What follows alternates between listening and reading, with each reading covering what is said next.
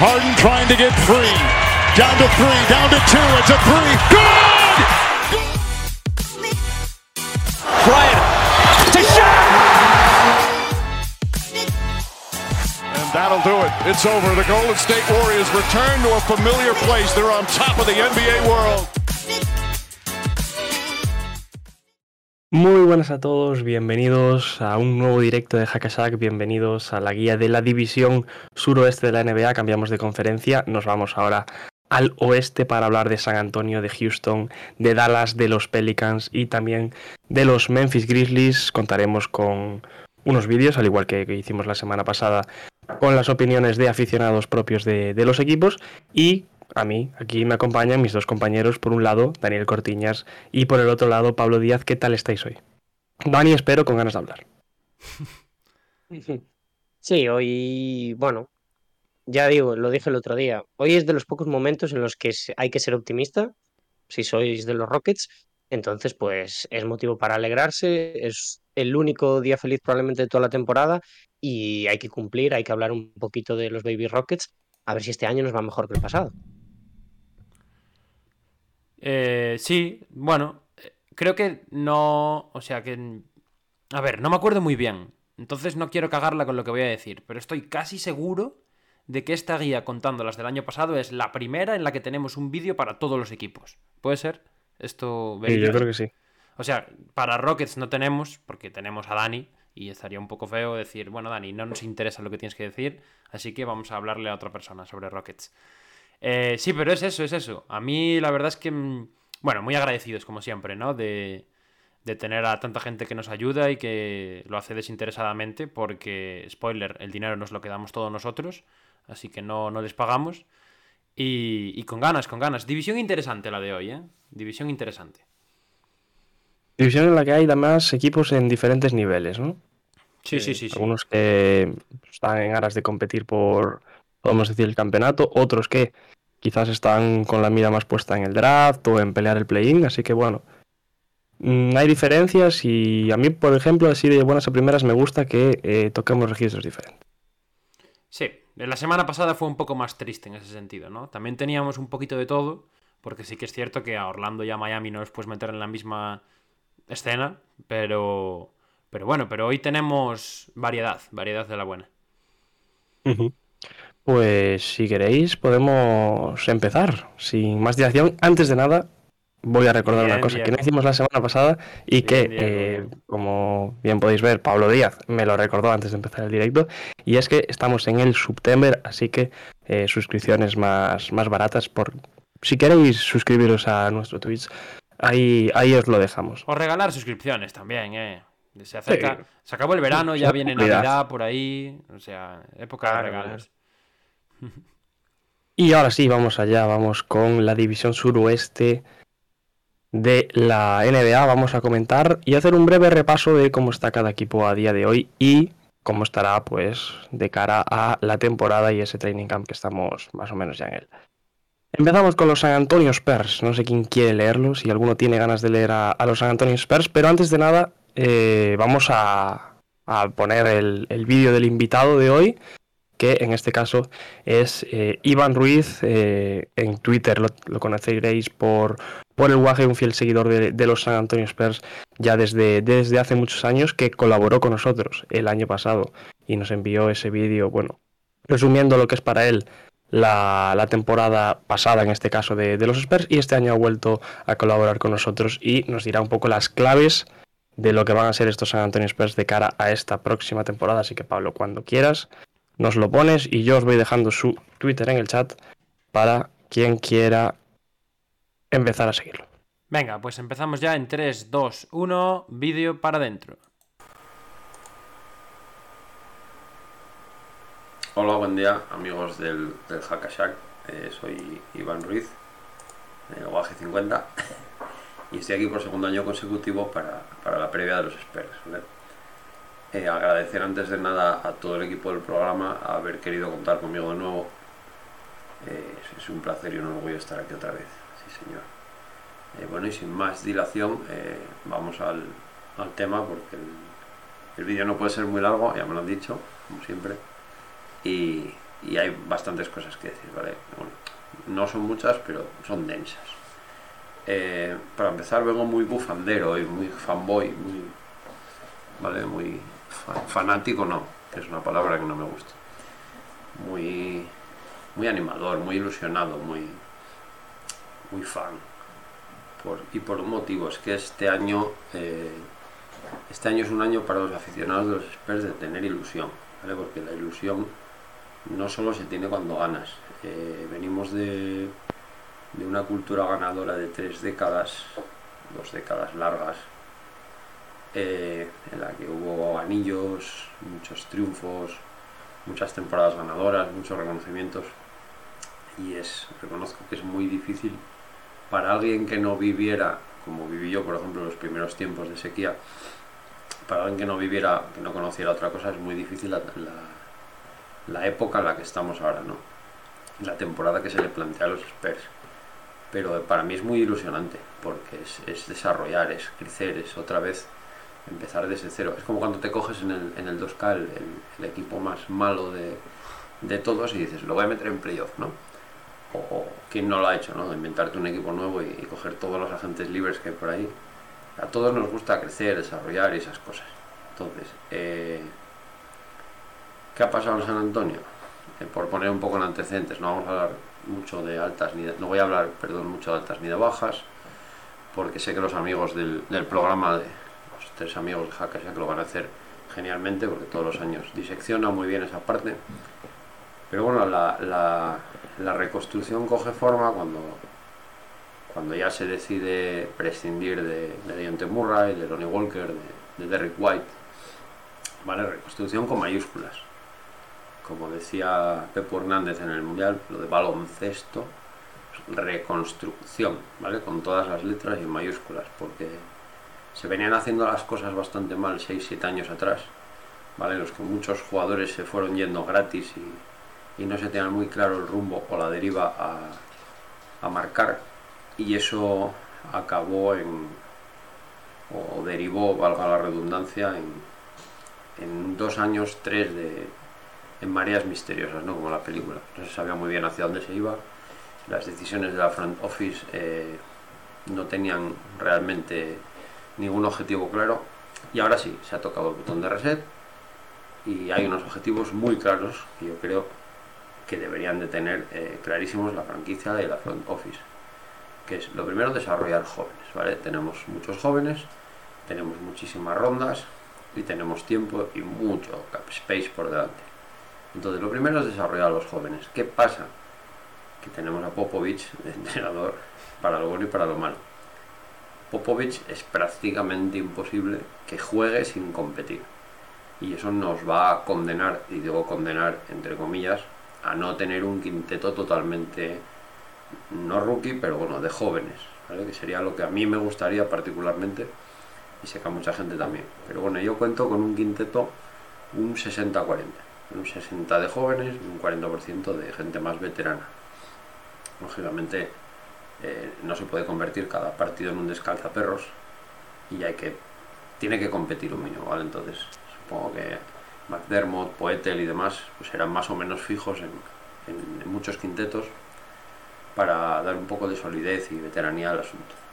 Pero sí, hay que desarrollar los jóvenes, eh, Keldon Johnson tiene que acabar de, de crecer, eh, tiene que salir por ahí y, y ver de qué pasta está hecho. Trey Jones, eh, Basel y sobre todo los tres rookies, ¿no? Y que a mí la verdad que me ilusiona bastante. Es, es- son tres, es, una elección triple de que hacía tiempo que, que no completaba tan bien eh, lo que necesita el, equipo porque hay un poco de todo. También es verdad que no había demasiado donde escoger en la elección que tuvimos, pero bueno, tanto Sochan como Wesley como, como Brana, eh, pues tienen, tienen, mar- tienen mucho margen de mejora, tienen juventud, tienen capacidades. A mí particularmente, como soy muy raro, pues me gusta mucho Sochan, eh, porque me parece un, un pequeño proyecto guardando las distancias, me parece, salvando las distancias, me parece un proyecto de Rothman bastante decente, ¿no? Y digo Rothman porque eh, me parece un perfil de, de enforcer, que dicen los americanos, es una palabra que me gusta mucho, que necesita mucho los Spurs, ¿no? Ese, tío duro, defensor, mmm, expeditivo y a veces hasta un poco polémico, por supuesto sin entrar en violencia, que nos va a hacer ser un poco más gamberros, más tener más carácter, ¿no? Andar con la cabeza más alta, ser un poco más nasty, como dicen los, los americanos. Entonces yo particularmente tengo muchas esperanzas en, en Sochan, aunque me comentan los, los que siguen mucho en ECA y tal, que posiblemente Brannan o, o, Wesley tengan más proyección que él, que es algo que no suele pasar, como pasó con, con, con Keldon Johnson, ¿no? que seguramente la segunda elección tenga bastante más proyección que la primera, como sucedió con, con Johnson. Eh, otra de las cuestiones que hay que aclarar antes de, de comenzar la temporada es que si queremos, o bueno, quieren, concretamente en manos de quien esté el, la decisión, de que Josh Primo sea un generador o sea un anotador. Yo creo que Josh Primo tiene que ser el generador de este equipo, el playmaker. Condiciones tiene. Y juventud también, y margen de mejora mucho. Eh, está poco respaldado, es verdad, porque solamente está Trey en la posición de base puro. Con lo cual necesitaríamos un base veterano. Se oía ahí atrás hace unos días o hace unas semanas eh, la posibilidad de Facundo Campazzo, luego ha quedado un poco en, en agua de borrajas. Eh, da igual el que sea, pero yo creo que un perfil parecido a ese, de un base veterano con bastante con bastante guerra, bastante trinchera ya vivida, para curtir un poco a tanto a Primo como a, como a Jones. Pues yo creo que Primo tiene que ser el generador de este equipo y una vez aclarado que lo que tenemos que hacer es desarrollar a ese grupo joven y, y mantener ese cap space potente que tenemos, para mí el objetivo principal, voy a decir medio plazo, pero bueno, es el, para el año que viene, no sería corto medio plazo, es eh, crear un proyecto ilusionante, porque para que venga un free agent, un agente libre de cierto nivel el próximo año necesitamos tener algo que vender y necesitamos un proyecto ilusionante, ¿vale? Algo que, que entre por los ojos para que diga un, un, agente libre de nivel. Quiero ir a liderar eso, ¿vale?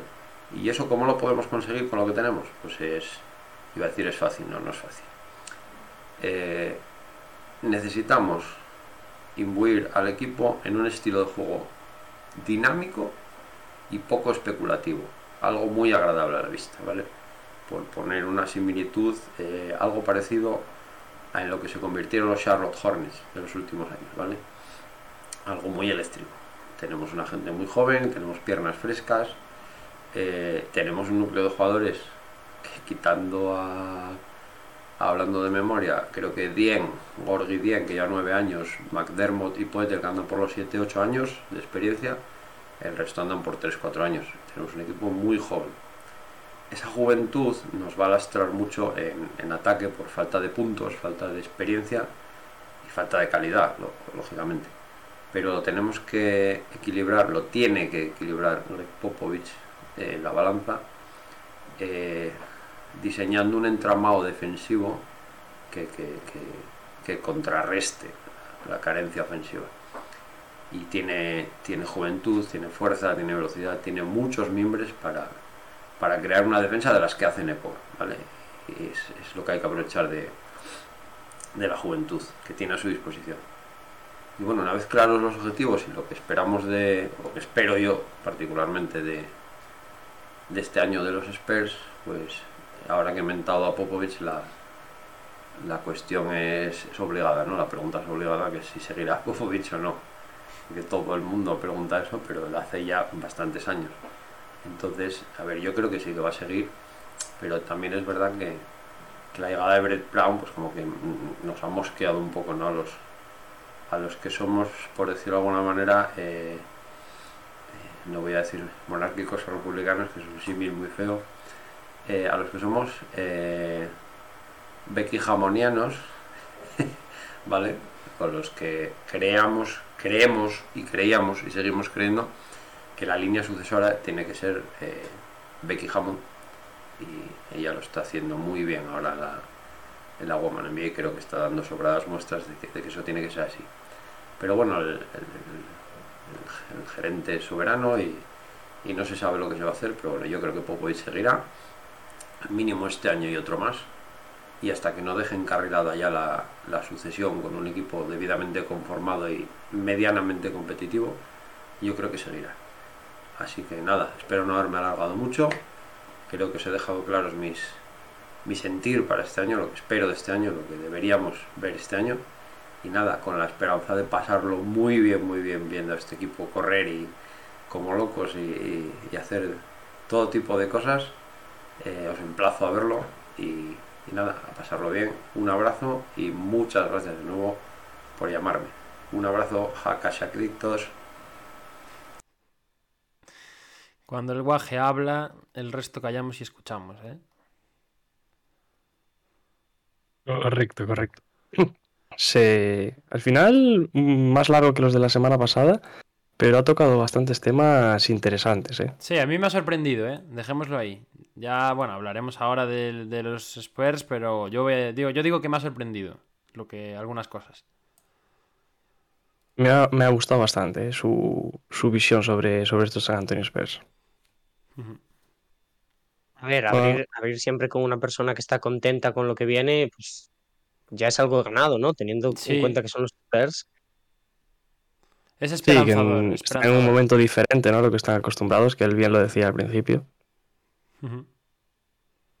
Pues nada, vamos a hablar de San Antonio y antes vamos a dejar unos, unos datos para poner en contexto cómo están esos San Antonio Spurs, de dónde vienen.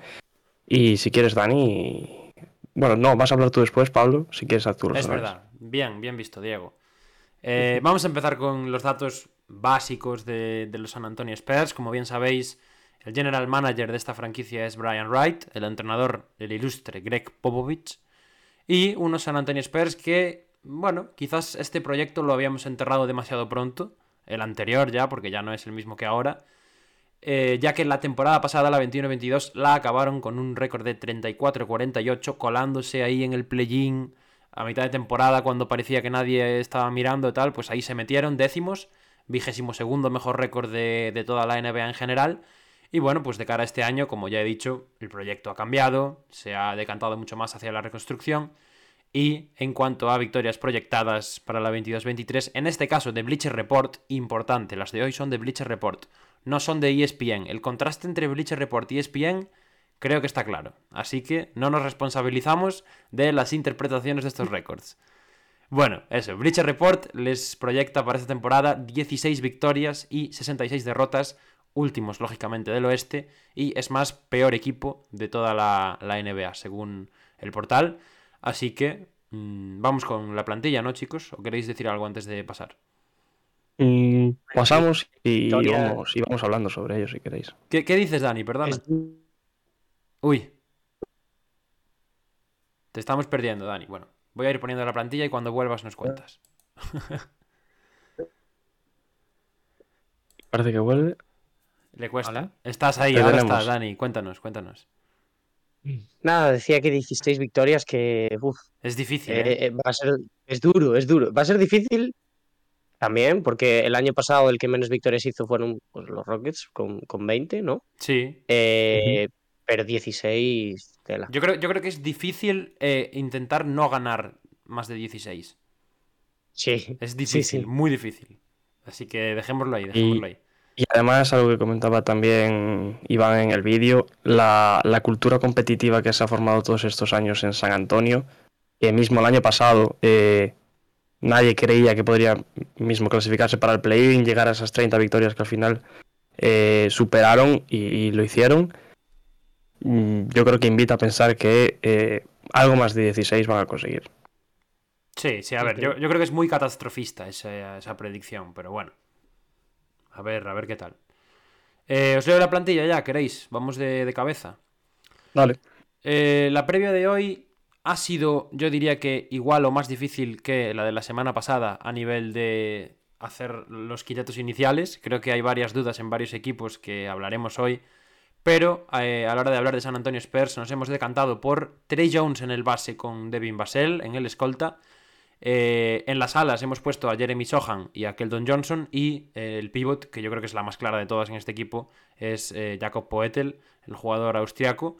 Y mientras tanto en el banquillo tenemos a Joshua Primo, Romeo Langford, Josh Richardson, Malaki Branham, Joe Westcamp, Tommy Kuss, Blake Wesley, Doc McDermott, Keita Bates Diop, Isaiah Robbie, Alice Johnson, Zach Collins y Gorgu Dieng. Mientras tanto, los dos contratos two-way son Jordan Hall y Dominic Barlow. Importante y también es algo que se va a repetir durante el resto de la previa. Equipo que está por encima de las fichas que puede tener. Tiene ahora mismo 18 fichas y para el inicio, para la Opening Night, tiene que tener 15. Correcto, junto a esas dos de contrato two-way. Uno, San Antonio Spurs, que me interesaba mucho lo que decía, lo que decía Iván en el vídeo, que él personalmente apostaría ¿no? por, por un quinteto joven, por un quinteto en su mayoría rookie, jugadores en, en, desarrollo, y que en cambio parece ser ¿no? que en San Antonio van a optar por hacer una mezcla entre veteranía y juventud, que en este equipo hay, hay muchísima más juventud que veteranía, pero todavía quedan por ahí algún jugador eh, veterano, y ese también es otro tema a lidiar, eh, sobre todo en cuanto a los minutos que se le van a dar a ciertos jugadores quizás más veteranos en detrimento, en detrimento perdón, de los jugadores más jóvenes y que quizás necesitan en esta etapa en la que están los San Antonio Spurs, una etapa de reconstrucción, como bien nos decía Iván, pues esos minutos para desarrollarse y para seguir creciendo o empezar a crecer los, los que llegan este año a, la NBA, como ese Jeremy Sohan, que eh, Iván nos decía que a él le gustaba mucho y a nosotros también. Me interesa también mucho, es cierto, eh, lo que dice de que Brannan y Wesley quizás eh, pues acaban teniendo más proyección, ¿no? Es verdad que pues eh, son jugadores que tienen mucho potencial, escogidos antes de que se termine la primera ronda, que han hecho buenas temporadas en college. Y oye, ya sabemos también San Antonio que le gusta rescatar joyitas, a ver si a ver si van ayudando un poco más al grueso del equipo. De momento yo creo que lo más interesante que tienen, por lo menos en este quinteto titular, eh, sigue, sigue siendo Noel Johnson, eh, que además acaba de renovar y yo creo que es un contrato, me, me, parece que ya lo hablamos en su día, pero es un contrato genial, porque son eh, menos de 80 millones en cuatro años. Genial y traspasable también. Claro, claro, claro, que esa es otra, ¿no? Ya sabéis también que eh, yo iba un poco contracorriente con el tema de John T. Murray y yo creía que, que, bueno, que podía tener pues, más tiempo en San Antonio. También entiendo, obviamente, que ahora pues surgen un poquito más las cosas porque viene Wembanyama, que va a ser pues con casi total seguridad número uno, y esas 16 victorias proyectadas ayudarían. ayudarían. Yo tengo una duda muy, muy clara, que es por eso por lo que lo decía al empezar con, con ellos, ahora con la plantilla. Y es que, según he estado leyendo por ahí, eh, realmente sí hay gente, sobre todo de allá, que piensa que Primo puede ser el base titular de este equipo. Que es algo uh -huh. que ha comentado Iván también, ha dicho que, bueno, que él lo ve como un generador, que hay un poco de debate también entre si, si debería ser un generador o un anotador simplemente. Y yo tengo que decir que me cuesta. No me cuesta porque no confío en Primo, si bien es cierto que lo que vi el año pasado de Primo, lo poco que vi de Primo, no me pareció tampoco muy alentador. Pero eh, creo, sobre todo teniendo en cuenta eso, que no jugó casi en la NBA y se pasó casi toda la temporada en la G League, no lo veo como titular. No creo que de repente le peguen un salto tan fuerte. No te digo que no acabe la temporada como titular, pero yo ahí soy más eh, conservador y creo que a principio de año por lo menos tendremos a Trey Jones. No sé vosotros cómo lo veis, cómo veis el tema de Primo, si le tenéis esperanzas y tal. Eh, fue, una, fue un pick muy polémico también. Muy, bueno, la gente de San Antonio no estaba muy contenta cuando lo, lo eligieron. No sé cómo, cómo lo veis. Yo, yo vamos, eh, lo, hemos puesto, ¿no? Yo creo que el que va a empezar va a ser Trey Jones, mmm, porque es el que ha demostrado, y dentro del equipo ya desde la temporada pasada y anteriores, el jugador, el tipo de jugador que es, eh, lo decías tú, a Primo no lo vimos mucho el año pasado, pero eh, yo creo que esa apuesta que se hizo el año pasado por Primo en el 11 eh, tiene que respaldarse con números y tiene que respaldarse también con minutos, por parte de Primo, por parte de en este caso Greg Popovich, eh, poniéndolo a jugar. Entonces, no puede darse esta temporada otra vez lo que sucedió el año pasado con Primo, porque estás malgastando un talento de un jugador por el que apostaste por él eh, el año pasado y que el año pasado, como bien decías tú, casi ni lo vimos. Entonces, yo creo que esta temporada tienen que darle muchísimos más minutos y él tiene que ser protagonista en, en este equipo, ganándoselos obviamente primero, porque eso también no se da así como así, eh, así de fácil, tiene que ganárselos también y demostrar en, en, cancha. Y en cuanto a lo de generador a- o, anotador que, que nos comentaba Iván, yo estoy bastante, bastante con él. Creo que es un jugador, un estilo de jugador que se puede dar bastante a ser el generador principal del equipo. Y creo que es una de las armas que tiene que aprovechar Primo para situarse por delante de, de un Trey Jones que esa característica ya se la vimos y ya se la conocemos. A mí me gustaría verlo de titular, ¿eh? pero creo que va a ser un poco difícil, básicamente porque ahora mismo los Spurs están luchando contra su propia naturaleza, ¿no? Es- Lo, lo decíamos cuando hacíamos el, el monográfico de Pat Riley, que de los pocos equipos que tienen una cultura tan, tan clara, pues unos son los Spurs, otros Miami, y en este caso ya no es solo contra su propia cultura, sino que sigue Popovich al cargo, que el año pasado yo creo que fuimos más duros de los que vamos a ser este año, porque este año ya lo tenemos eh, prácticamente asumido. Em, entonces, pues claro, mm, aquí entra la complicación de que no van a jugar tantos jóvenes como pues Iván o nosotros querríamos, y va a ser pues aguantar un poquito el chaparrón este año y mirar al draft. Mirar al draft, por cierto, yo tengo aquí una cosa apuntada que me gusta mucho para respaldar, pues el, en teoría, el mal año que van a tener los Spurs, que eh, este equipo ha hecho 2 de 2 cuando ha tenido una posición alta de lotería, ¿no? En el 87, David Robinson y en el 97, Tim Duncan. O sea que, oye, un buen Mayama, quizás con estas, estos datos igual está más cerca. Veremos, veremos. Sí, nos De preguntan... hecho, bueno, es, es la apuesta de muchos equipos, ¿eh? Por. Sí, ya hablaremos en las predicciones más de eso, pero telita. Eh, os decía que nos comenta Tronker por el chat, por ejemplo, otro tema que yo creo que es la otra gran polémica del quinteto. Eh, Sochan titular tan pronto. Yo creo que Devin Vassell es titular fijo. De hecho, de lo que tiene San Antonio, a mí es lo que más me gustó el año pasado. Creo que Vassell pues, creció un montón. Eh, Keldon Johnson es titular, seguro. Y Poetel ya lo dijimos. Pero el tema de Sochan yo creo que eh, no está claro tampoco. Porque eh, principalmente tienes a Josh Richardson en el banquillo, que al final es un jugador con eh, bagaje y con experiencia en NBA y con cierto nombre ya. Y, bueno, lo decíamos el otro día ya, es muy normal que estos jugadores rookies los primeros 15-20 partidos salgan desde el banquillo. Eh, ¿Qué os pareció la elección de Sochan? ¿Lo veis como titular? ¿Creéis que puede salir un Dennis Rodman, como decía Iván? ¿Qué, qué os parece? Mm, Yo estoy con, con Iván en este caso. Eh, mm, lo decía sobre el primo antes, ¿no? La apuesta de este año de los San Antonio Spurs en la pick que le tocó es Sochan.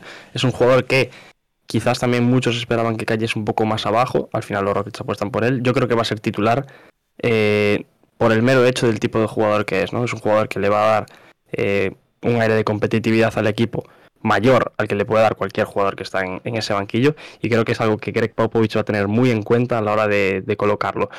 Lo que no sé es si va a empezar la temporada como titular el primer partido, pero creo que se lo va a ganar eh, si sale desde el banquillo muy rápido, porque creo que es ese tipo de jugador que a Greg Popovich le va a entrar por los ojos y creo que va a ser elegido. Yo, yo básicamente lo que ha dicho Diego. Eh, se va a tener que pelear con, con bastante gente por los minutos, sobre todo desde el principio, pero a la larga, pues eso, vamos a ver una proyección del jugador y va a acabar ocupando un puesto en el quinteto de forma clara.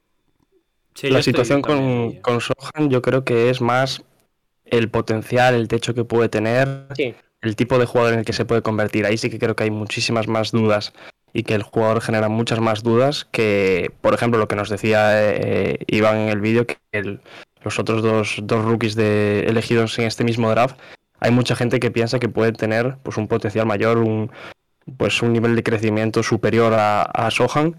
Y eso sí que es algo que hay que verlo más a, a la larga, ¿no? Pero yo creo que por el momento Sohan es el, el uno, por así decirlo, entre estos jugadores más, más jóvenes. Sí, yo ya os digo que yo lo metería desde el principio, ¿eh? O sea, yo creo que no hay nada que perder. yo también.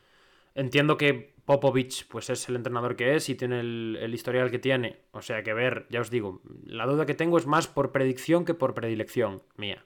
Y no me sorprendería nada ver a un Josh Richardson titular en, la primera jornada. Pero si de mí dependiese, jugaría titular desde, desde el día 1 Sohan. Y, y tengo muchas ganas de verlo. Ya sabéis que es uno de mis protegidos, entre comillas. Eh, sí que es cierto que, lo dice Diego, no es quizás el pick de lotería con más proyección o que puedas tener más claro el desarrollo que puede tener. Pero a mí lo que vi de él me gustó mucho y creo que en San Antonio va, va a encandilar muy, muy prontito. Y en relación a esto de Sohan, comentaba ¿no? en el vídeo Iván, apostar por un quinteto lleno de juventud o de rookies o meter más veteranía. Yo creo que Sohan es un poco ese ejemplo, ¿no? Apostar eh, por el, el, rookie que te viene de este draft, por la juventud, por el desarrollo, eh, junto a él otros jugadores, ¿no? Eh, Devin Basel también es un jugador que todavía tiene por crecer, Trey Jones es muy joven, incluso el propio Keldon Johnson. Yo creo que ese es el camino que tienen que seguir los San Antonio Spurs. Para algo se ha apostado de una forma tan clara por esta reconstrucción. Eh, ya a partir del año pasado con lo de Derrick White, ahora muchísimo más claro con lo de, de, con el traspaso de John T. Murray. Entonces, a mí que se ponga por delante a un jugador veterano como puede ser George Richardson, de un Jeremy Sohan que todavía no sabes lo que es ni lo que puede llegar a ser, me parecería un error en el momento en el que están los San Antonio Spurs. Entonces, yo creo que esa también es una de las claves que, que debería de hacer que Sohan fuese el titular. Sí, y al, al, final, San Antonio, yo creo que diría San Antonio y Utah han sido los dos equipos que más claramente hemos visto en esta offseason que han querido mejorar.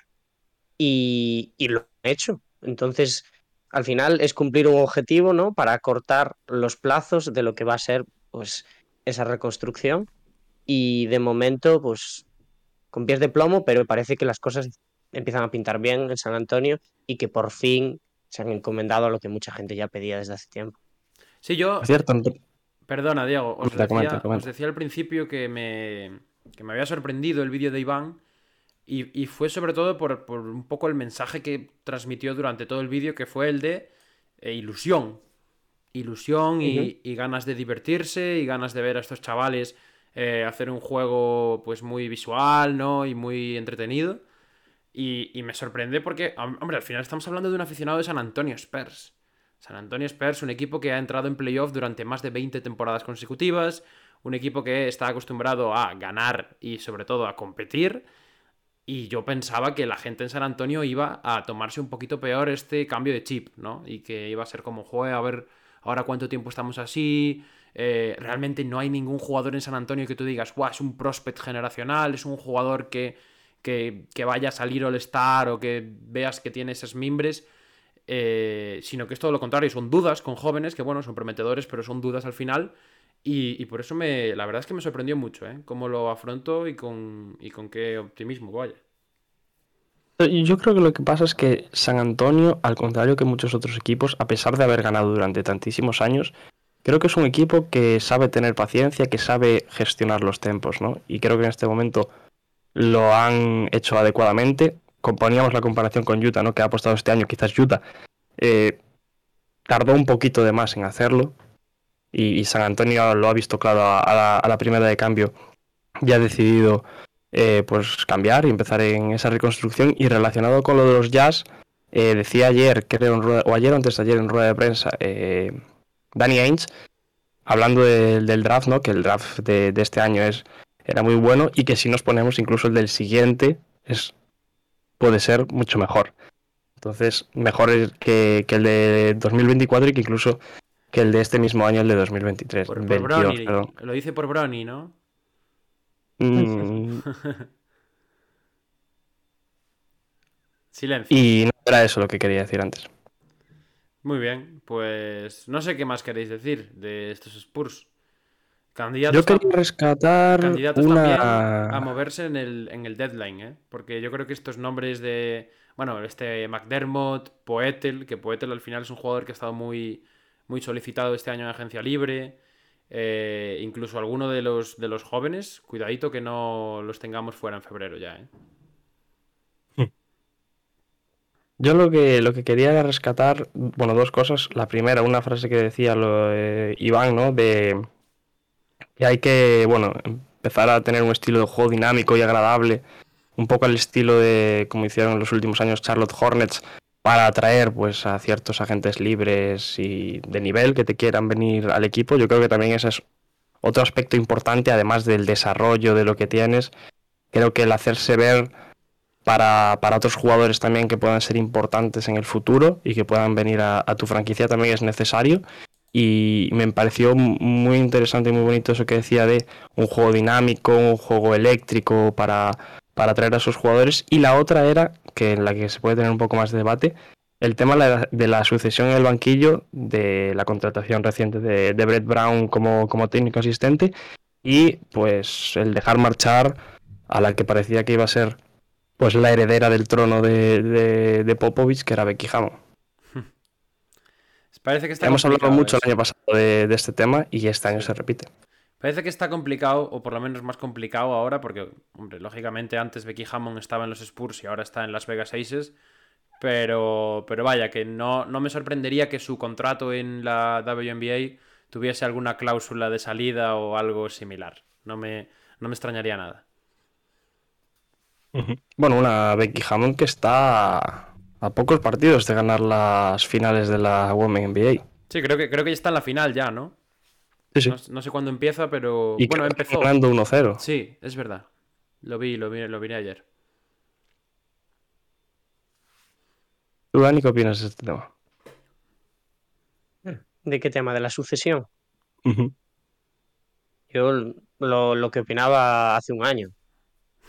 O sea, yo est- estoy con Iván también y a mí me me encantaría que fuese Becky Hammond, desde luego. Pues por mi parte, poco más para hablar de, de San Antonio. Pues pasamos, que Dani ya. Yo creo que Dani habla poco porque ya tiene ganas Dani de. está afilando el colmillo, ¿eh? Dani tiene ganas de fiesta ya. Ganas de farra. Nos vamos Dani, a Houston. bebe agua, ¿no, que Dani? se viene. Vámonos. Nos vamos a Houston Rockets, así que ahora ya te damos a ti el mando y, y todo para adelante. Dani, si, si puedes hacer un speech de 2 minutos 20, que es lo que nos permite Twitter, estaría de locos. Dos minutos Eso veinte, lo digo y esas cosas.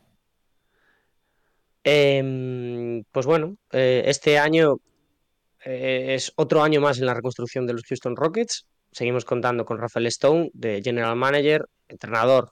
Aunque hay mucha gente que no confía, pues seguimos con Stephen Silas. Y nuestro récord de la pasada temporada, como bien decíamos antes, 20 victorias, 62 derrotas. Último equipo clasificado de la conferencia oeste y de toda la liga en general lo que nos valió para tener también la pick número 3. Y victorias proyectadas este año por Bleacher Report, 19-63 derrotas. Posición eh. número 13, es decir, 13, ¿eh? una victoria menos. Mejora, mejora dos puestos en la clasificación del oeste. Una victoria menos mejora dos puestos, cuidado, ¿eh? Está Hay que saber jugar estas En- cosas también. En Bleacher Report están ansiosos por la nueva temporada, ¿eh? A todo el mundo menos victorias. Sí, sí. Y Bueno, ¿qué, Dani? plantilla, ¿no? ¿Cuáles son tus inquietudes de este equipo? Bueno, eh, inquietudes. Yo estoy un poco en la línea de, de la temporada pasada, realmente. Cuando empezábamos, que había, obviamente había muchas más dudas porque no teníamos eh, una base, un suelo sobre el que partir, yo creo, tan sólido como tenemos este año. Ha sido una temporada mala, objetivamente y subjetivamente también, pero hemos sacado cosas, yo creo que muy interesantes, conclusiones sobre algunos jugadores. Hemos por fin eh, apostado completamente por los jóvenes y creo que es eso, ahora la peguita que le estamos poniendo a los Spurs en los Rockets no la hay. Eh, ha salido traspasado Christian Wood. Estamos completamente seguros de que de momento nuestro jugador franquicia va a ser Jalen Green y a partir de aquí estamos sumando piezas. Ahora, ¿qué queda por resolver este año? Bastantes cuestiones, la verdad, la más cantosa y de la que yo creo que da tiempo para debatir y tal, es que el único que está por ahí purulando entre esta, entre esta camada de jóvenes es Eric Gordon, que sigue en la plantilla de los Rockets, que los Rockets han recibido mil y una ofertas por él y las han rechazado todas. Em, vamos a ver qué pasa con él. Y, el, yo creo que el, el mayor problema que tienen los Rockets este año, más que, que Eric Gordon, porque aunque se quede, aunque esté parte de la temporada con nosotros, creo que es un grandísimo veterano y que ayuda muchísimo a los chavales, pues el mayor problema es el contrato de Kevin Porter Jr. y cómo van a gestionar los Rockets eh, ese dinero. Es una papeleta importante, ¿eh? la de la de Kevin Porter Jr. Que además yo creo que también en cierta medida está un poco en su tejado también. Es un jugador que tiene Sí. que demostrar esta temporada su, su valía y el jugador que quizás hace una, una y media se esperaba. Bueno, no creo yo, no creo yo que en Houston le tengáis especial afecto a Kevin Porter Jr. Quiero decir, Bueno, ¿por qué no? Bueno, la, la noche igual sí, a ¿eh? ver, yo sinceramente, La yo lo veo, houstoniana, yo lo veo carne de traspaso a Kevin Porter Jr. Porque es un marrón renovarlo, porque Eric Gordon también es otro jugador que puedes meter ahí en el mismo saco. Y, y porque al final, pues también tienes otros jóvenes prometedores en su puesto, ¿no? Josh Christopher, que sorprendió mucho el año pasado. Eh, Tai Tai Washington, a ver qué tal le va. Eh, el propio Jalen Green, que algunas veces, pues igual le podía haber dado por jugar de base. El año pasado tuvo algún que otro partido así. Mm, no sé. Op- opinión mía, ¿eh, Dani? Tú me dirás, pero yo creo que, que Porter Jr., la gente en Houston lo ve, ma- es de esos jugadores que lo ve más como un problema que como algo positivo el equipo. Es que, claro, está. pues, ahora es un marrón, es un marrón, eh, porque no llegamos a confiar del todo en lo que va a ser y sobre todo en la sociedad que puede hacer con Jalen Green, ¿no? Porque ahí sí que tenemos una posición clara en el backcourt y la otra es la que más dudas nos genera. Yo, de momento, a mí me extrañaría mucho que fuese traspasado este año. Las opciones que yo veo, bueno, la- las que hay si no va a ser traspasado, son renovarlo ya que em, se ha, bueno, se había hablado ya durante la offseason de que ambas partes estaban pensando en llegar a un acuerdo por una cantidad tampoco pues demasiado exagerada. Eh, eso es una posibilidad. Y la otra, que es una un poquito más arriesgada, sería no firmarle el contrato ahora, hacerlo agente libre restringido y que demostrase este año y después ya llegar a un acuerdo con los Rockets. Em, el, problema de esto es, pues claro, después eh, otro equipo se puede meter por el medio, eh, puede elevar cantidades y tal. Yo, mi opinión, mi opinión, yo entiendo que la opción de esperar es ahora mismo la más jugosa, pero yo lo renovaría ya, porque creo que ha hecho una buena temporada pero no creo que haya hecho una muy buena temporada. Y me da la sensación de que este año va a jugar mejor que el anterior. Entonces, yo aseguraría dinero ahora mismo. Creo que no se va a ir eso, pues tampoco a demasiado, y por lo menos nos guardamos las espaldas en un contrato de 3, 4 años eh, bastante pues, fácil para los dos. Y si en algún futuro próximo o lejano vemos la posibilidad de traspasarlo, creo que va a ser un contrato pues fácil de mover realmente. Yo te iba a decir que mm, a menudo las situaciones de este tipo, equipo y jugador acaban llegando a un acuerdo, aunque venimos de un año en el que algún que otro jugador ha acabado en una situación totalmente distinta, como comentabas, ¿no? De esperar un año a ver cómo juega, llámese Colin Sexton, llámese Miles Bridges. Dos jugadores que este año hemos hablado mucho en cuanto a su contrato y otras cosas también, pero en, en este caso especialmente su contrato.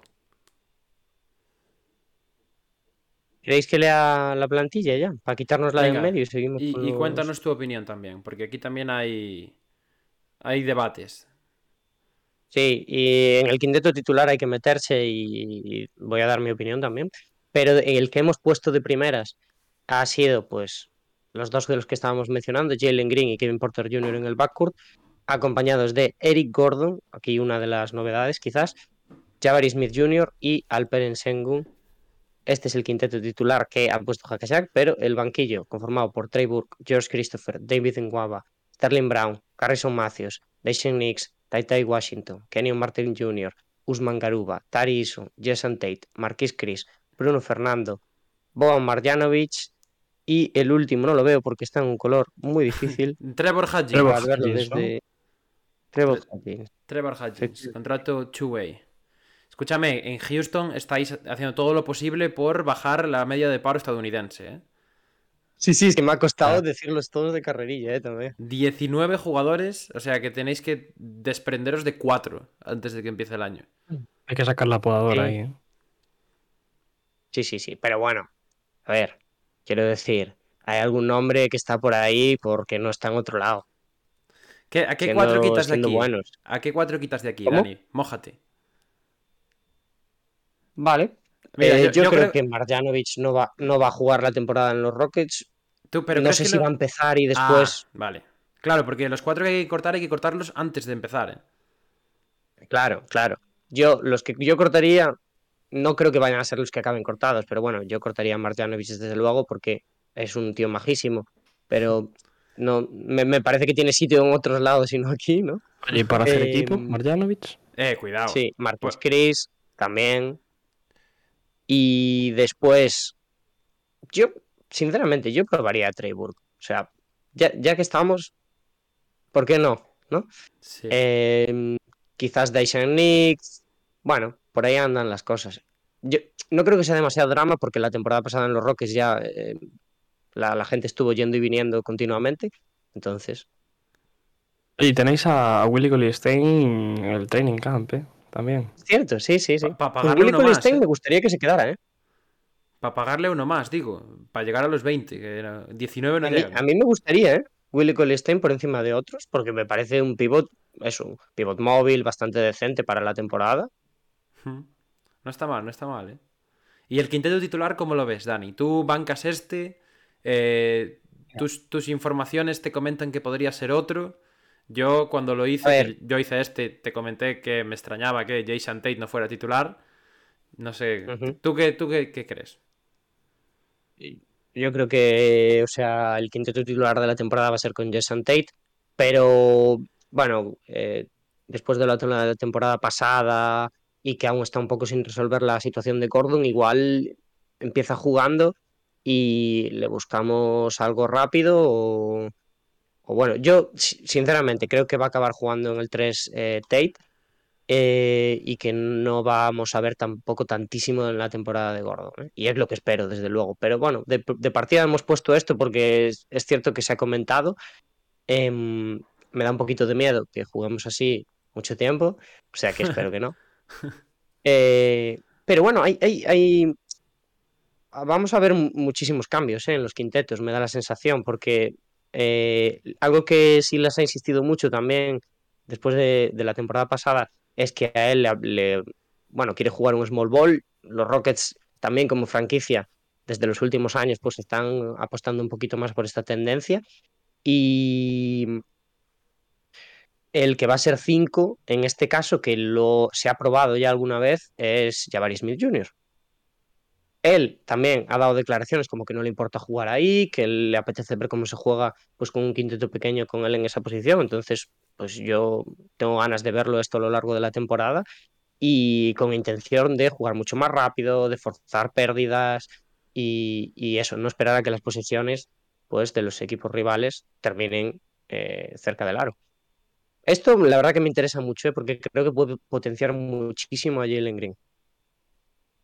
En ese sentido es un equipo muy polivalente. ¿eh? Y yo creo, en relación de quién es titular, quién no es titular, yo creo que es, estos Houston Rockets tienen 8 o 9 jugadores que podrían pelear ese puesto de titularidad en, en cualquier posición, ¿no? O sea, creo que hay un, núcleo de jugadores muy importante que en, en cierta medida, ¿no? Podrían ser titulares y también dependiendo del contexto y de cómo vaya evolucionando la temporada. Entonces, creo que es algo muy interesante y muy importante en este caso para Silas. Ujú. ¿Cómo ves a Sengun de titular de, de primeras? ¿Se le hará un A poco mí grande? me encanta Sengun. A mí me encanta Sengun. El, el año pasado fue una de las mejores noticias. Eh, creo que, o sea, está clarísimo que tiene nivel NBA para largo, que lo vamos a ver. Además, es un jugador que, salvando mucho las distancias, a mí me da mu- muchas vibras de, de Jokic y es algo que me ilusiona Hmm. sobremanera. Em, obviamente, claro, eh, pues mirando las distancias, pero, pero yo- a, mí, a mí me gusta muchísimo. En el Eurobásquet también ha estado haciendo cosas interesantes, ¿no? Aunque hayan decidido después sentarlo así de forma fea. Em, pero, pero a mí yo creo que me gusta. Obviamente, em, no creo que influya tampoco muchísimo que juguemos pues con Jabari Smith de 5 a veces y tal, porque vamos a tener que dar descanso. Pero bueno, otros jugadores, por ejemplo, que si nos quitamos em, la incógnita de Gordon, yo querría ver más eh, por ahí, por el 4 y, tal, serían, por ejemplo, Kenyon Martin Jr., que es verdad que la temporada pasada dijo que, bueno, que si no iba a jugar tanto, que podían buscarle una salida y los Rockets se movieron un poquito a ver qué había. Pero a mí me gustaría que se quedara porque me, me- me parece un gran jugador. Hmm. Este equipo de Houston, a mí, chicos, me recuerda un poco a lo que hemos hablado a veces de Oklahoma. En el sentido de que igual empieza a ser peligroso eh, la cantidad de jóvenes que hay en, en el, en plantilla, ¿no? Y el hecho de que de estos eh, 19 jugadores, si quitamos a Marjanovic y a Eric Gordon, el resto son casi todos jugadores con algo que demostrar, jugadores que necesitan minutos, eh, eso, jugadores que hay que darles confianza. Y eso al final se te puede volver un poco en tu contra. Entonces yo eso no sé cómo lo, cómo lo van a gestionar. Pero, pero sí que es cierto que, hombre, es, es un año, yo creo que otro año más de Houston de, de tanquear o de estar en las partes bajas de la clasificación. Y, y a ver qué pasa. Porque es, de- es decisivo que este año se tome ya una decisión en cuanto a jerarquía de a estos los quiero, estos van a jugar, estos casi no van a jugar y estos pues los traspaso, los corto o, o lo que sea. Yo creo que en relación a lo de Oklahoma es distinto, ¿no? Porque el, en cómo lo han construido ambos equipos. Oklahoma es un poco más a partir de jugadores que no han sido drafteados y etcétera. Y esto de Houston es en su gran mayoría a partir del draft y de jugadores que, según mi opinión, creo que pueden dar algo mucho más o pueden ser mucho más dentro de la liga que, que los que está seleccionando Oklahoma. Y por eso creo que en, en esa parte el futuro de Houston pinta mucho mejor que, el de los Thunder. Pero, pero sí que puede ser peligroso a la hora de cómo se reparten los minutos, lo que decías tú, Pablo, ¿no? Y a qué jugadores se le, se le ofrecen más, a qué jugadores se le ofrecen menos y cuáles son las apuestas reales de, de la franquicia. Ya lo vimos el año pasado en cierta medida, pero esta temporada muchísimo más porque han venido pues otros jóvenes, eh, principalmente ese Jabari Smith, que como número 3 del draft tiene que ser la, pues la apuesta principal de este año junto a, a los otros que ya tenían. A mí me, a mí me tienen mejor pinta también, a ver qué voy a decir, pero eh, Taris y Taitai Washington, por ejemplo, o sea, est- estoy deseando verlos esta temporada y, y creo que estamos empezando a coger, o sea, hemos cogido en el último draft, eh, cogimos cuatro y en este hemos cogido tres. Em, entonces, estamos haciendo apuestas interesantes, por ejemplo, lo de Sengun también fue algo así, em, un impulso, ¿no? De los Rockets o lo de eh, Taitai Washington. Em, yo creo que Rafael Stone sí que tiene cosas claras y está empezando a acomodarle el- un equipo interesante a Silas y está cubriendo posiciones que nos faltaban y demás. Em, y lo que hay que hacer este año, pues, es empezar a priorizar cosas, ¿no? El año pasado sacamos la conclusión de que Jalen Green es nuestra cabeza de cartel. Este año, a ver si sacamos la conclusión de en qué rango se va a mover Jabari Smith Jr., si más cerca de jugadores como Sengun y tal, porque hace una temporada pues un poco más decepcionante de lo que esperamos, o si está pues para ponerlo al lado en el tier de, de Jalen Green. Mm, va a ser una temporada mala, probablemente. Yo, ojalá decir que vamos a estar peleando por play-in, porque eso querría decir que el nivel de la plantilla es mejor del que esperábamos, pero no sé si vamos a estar en 19, en 20, pero no muy lejos. Firmamos superar No, las pero el- 20, ¿eh? 22 no está mal. Hombre, por subir dos-. Mira, yo, mira, a mí, yo me, con que, a mí con me que- gustaría, a mí me gustaría ir más, lej- más lejos, desde luego, pero Ya. también soy consciente de lo que hay. Sí. Mira, yo con que tengamos otra semana de 3-0, 4-0 de Houston y vengamos, Claro, claro. y vengamos aquí en pelotas, yo estoy contento ya. Sí, sí, sí, sí. Son unos Rockets que, al igual que San Antonio, está en una etapa de ilusión, ¿no? Por lo que, incluso en este caso más. Es más realista, ¿no? La, la ilusión que, que nos dan los Houston Rockets. A ver, yo, yo, o sea, estoy muy emocionado con la plantilla, desde luego, también es porque obviamente soy de los Rockets, pero lo digo siempre y creo que somos uno de, de los proyectos más interesantes a futuro. Ahora bien, esperemos que esta temporada, pues, eh, Smith no se rompa el cruzado, eh, Kevin Porter Jr. se controle un poquito, yo qué sé, hay que, hay que tener cuidado siempre con un equipo de jóvenes que también tiene mucho más peligro en estas cosas, ¿no? De que se puede romper el vestuario de forma más fácil. Pero, pero es una temporada ilusionante para los fans de Houston y, con gente que ya hemos desechado, sin, sin decirlo a malas, ¿no? Porque Wood al final eh, es un jugadorazo, pero era un poco estorbo para lo que los Rockets quieren construir a largo plazo. Este año va a haber muchos más minutos para la gente joven, quizás también, bueno, seguramente veamos más a Garúa, porque menos también es difícil. Eh, entonces, pues hay que, hay que estar contentos. De momento hay que estar contentos, es lo que le digo a Iván, ¿no? Sí. Cuando empieza la temporada, todos los que estamos en reconstrucción estamos ilusionados de ver a los nuevos, a la gente del draft. Después ya, cuando pasan 40 partidos, dices, quiero dejar de ver a la gente del Yo, draft.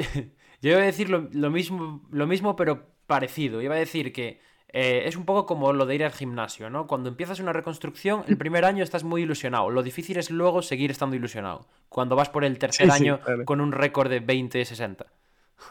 Efectivamente. Sí, sí, sí. Pero bueno, yo ya lo digo, ¿eh? yo no creo que sean de play-in estos Rockets, pero yo quiero empezar a ver cositas de Houston. Ojalá, ojalá. Quiero ver algo. No, no les voy a pedir récord positivo ni que sean un equipo competitivo todo el año, pero ganar partidos, algún partido más que planten cara y que se empiecen a ver eh, señales de, bueno, del proyecto. Que yo también, yo estoy con Dani, ¿eh? para mí es de los más top a nivel de juventud. Pues vamos a dejar por aquí a los Houston Rockets, si no tenéis nada más que decir, y vamos con el siguiente equipo. Con el siguiente equipo que tela también, ¿eh? van a ser los, los Dallas Mavericks y para quien también tenemos un vídeo de uno de los aficionados de los Maps que nos va a hablar, nos va a hacer un resumen de lo que va a ser o lo que él espera de esta temporada de los Dallas Mavericks, que es Quique García. Así que Pablo, sin más dilación, vamos con ello. Vamos para allá, venga. Lo pongo ahora mismo. Hola chicos, ¿qué tal? Pues nada, aquí estamos un año más para analizar a los Dallas Mavericks de cara a esta temporada 2022-2023. Mm, llegamos, yo creo que con sensaciones un poco encontradas. Eh, la marcha de Jalen Branson no, no nos ha dejado bien al final, ¿no? Contábamos con su regreso y esa salida de esta manera además a los New York Knicks, eh, pues bueno, ha dejado, eh, no sé si al equipo, pero desde luego a los fans un poco tocados. Creo que deja un hueco también en, el, en la plantilla, un generador secundario. o no tan secundario, porque luego al final, durante toda la temporada pasada y durante los playoffs, Branson fue muy principal, más que secundario. Creo que ese agujero, eh, por muy bien que esté Dinwiddie, eh, no va a ser lo mismo. Eh, puede cubrir cierta parte de ello, pero no es igual. Y Dinwiddie el año pasado estuvo en un nivel estratosférico en Dallas. Me parece que es poco sostenible que lo pueda conseguir. Pero bueno, eh, con esto es con lo que se presentan. Hay un hueco libre en la plantilla. No sé si lo llenarán, tiene pinta de que no. Eh, y rumores sobre Dennis Schroeder. No sé si se terminarán concretando. Mm, yo creo que lo van a dejar libre. Primero para que Cuban se ahorre unos ahorros ahí en, en impuesto de lujo. Y luego pues eh, dirán para ver si queda alguien libre en el mercado de, de buyouts de, marzo. Y en general el resto de la plantilla yo creo que está mejor compensada que el año pasado. Llegó ya Vale McGee, que va a, entre comillas o en teoría, mejorar a Dwight Powell como titular. Vuelve Tim Hardaway Jr., que es ese modo escopeta, unos días de feria, otros días eh, de francotirador que está bien calibrado. Pues veremos a ver qué versión tenemos de él. Yo creo que eh, hay muy mal recuerdo de la temporada pasada de Hardaway, pero este año creo que va a estar mejor que el año pasado. Y la gran incorpora- incorporación que es Christian Wood, que no lo sé, en principio parece que va a ser suplente a partir de- del training camp, veremos después qué pasa con él, parece que le ven en ese rol de sexto hombre, a ver cómo se lo pueden vender, porque Wood es alguien que, eh, bueno, se marchó en teoría por dinero y por protagonismo, y yo creo que él se cree una estrella, y veremos a ver cómo le convencen de ese rol de sexto hombre, cómo se adapta, cómo juega, cómo si se lo cree, porque podría ser y debería ser muy importante su nivel para la temporada de, de los Maps. Si se hubiese producido el traspaso de Christian Wood a la vez que lo de Branson, creo que hubiésemos dicho que el verano habría sido normal, no satisfactorio, pero tampoco una derrota o un fracaso como parece ahora. Eh, pero bueno, sucedió antes en la noche del draft y por eso nos quedamos un poco fríos hasta ahora. En cuanto a objetivo, debería ser intentar igualar lo de esta temporada pasada, final de conferencia, va a ser muy difícil. Yo creo que este año está más complicado entrar en esa final de conferencia, hay equipos más duros en el oeste. A la hora de la verdad creo que en playoffs sí que se echará de menos esta versión de Jalen Branson. En temporada regular creo que no, creo que se va a luchar por el factor cancha, pero en los playoffs creo que sí que se va a echar de menos. Y bueno, pues yo diría que mm, un aprobado sería pasar de primera ronda, estar en segunda ronda de nuevo, luchar por pasar a final de conferencia. Seguramente, como digo, no llegar a final de conferencia, pero eh, estar por lo menos en esa línea, en seguir pasando de primera ronda a la espera del gran traspaso que se supone, esperamos que llegará en, no sé si el próximo verano, cuando ya tengan todas las rondas, si, si, si a lo largo de la siguiente temporada, si incluso en este nos sorprenderán en el trade deadline porque ya se pueden traspasar unas cuantas rondas de draft de Dallas, pero en algún momento tendrá que llegar ese traspaso importante para poner otra pieza eh, de gran nivel al lado de Luca. Y mientras tanto, pues ese será el techo, yo creo, segunda ronda del draft de, playoffs. Un abrazo, chicos. Bueno, pues Quique, eh, la verdad es que siempre, siempre lo decimos, chicos, pero yo creo que no lo podemos repetir suficientes veces. Es un lujo que siempre que hablemos con él, o sea, colabore y nos mande vídeos. Se pasó por alguna vez por algún podcast también. Eh, así que también se lo agradecemos. Y nos deja a estos maps nuevos que eh, a mí me causan dudas. Mm, no sé cómo los veis vosotros. Diego, estás muteado. No sabe que está silenciado. Diego, colgado, estás muteado. Es decir, lo, he visto muy sincero aquí, que me ha gustado. Hombre, Kike Pensando... nunca, nunca es hipócrita. Pensando ya a la larga.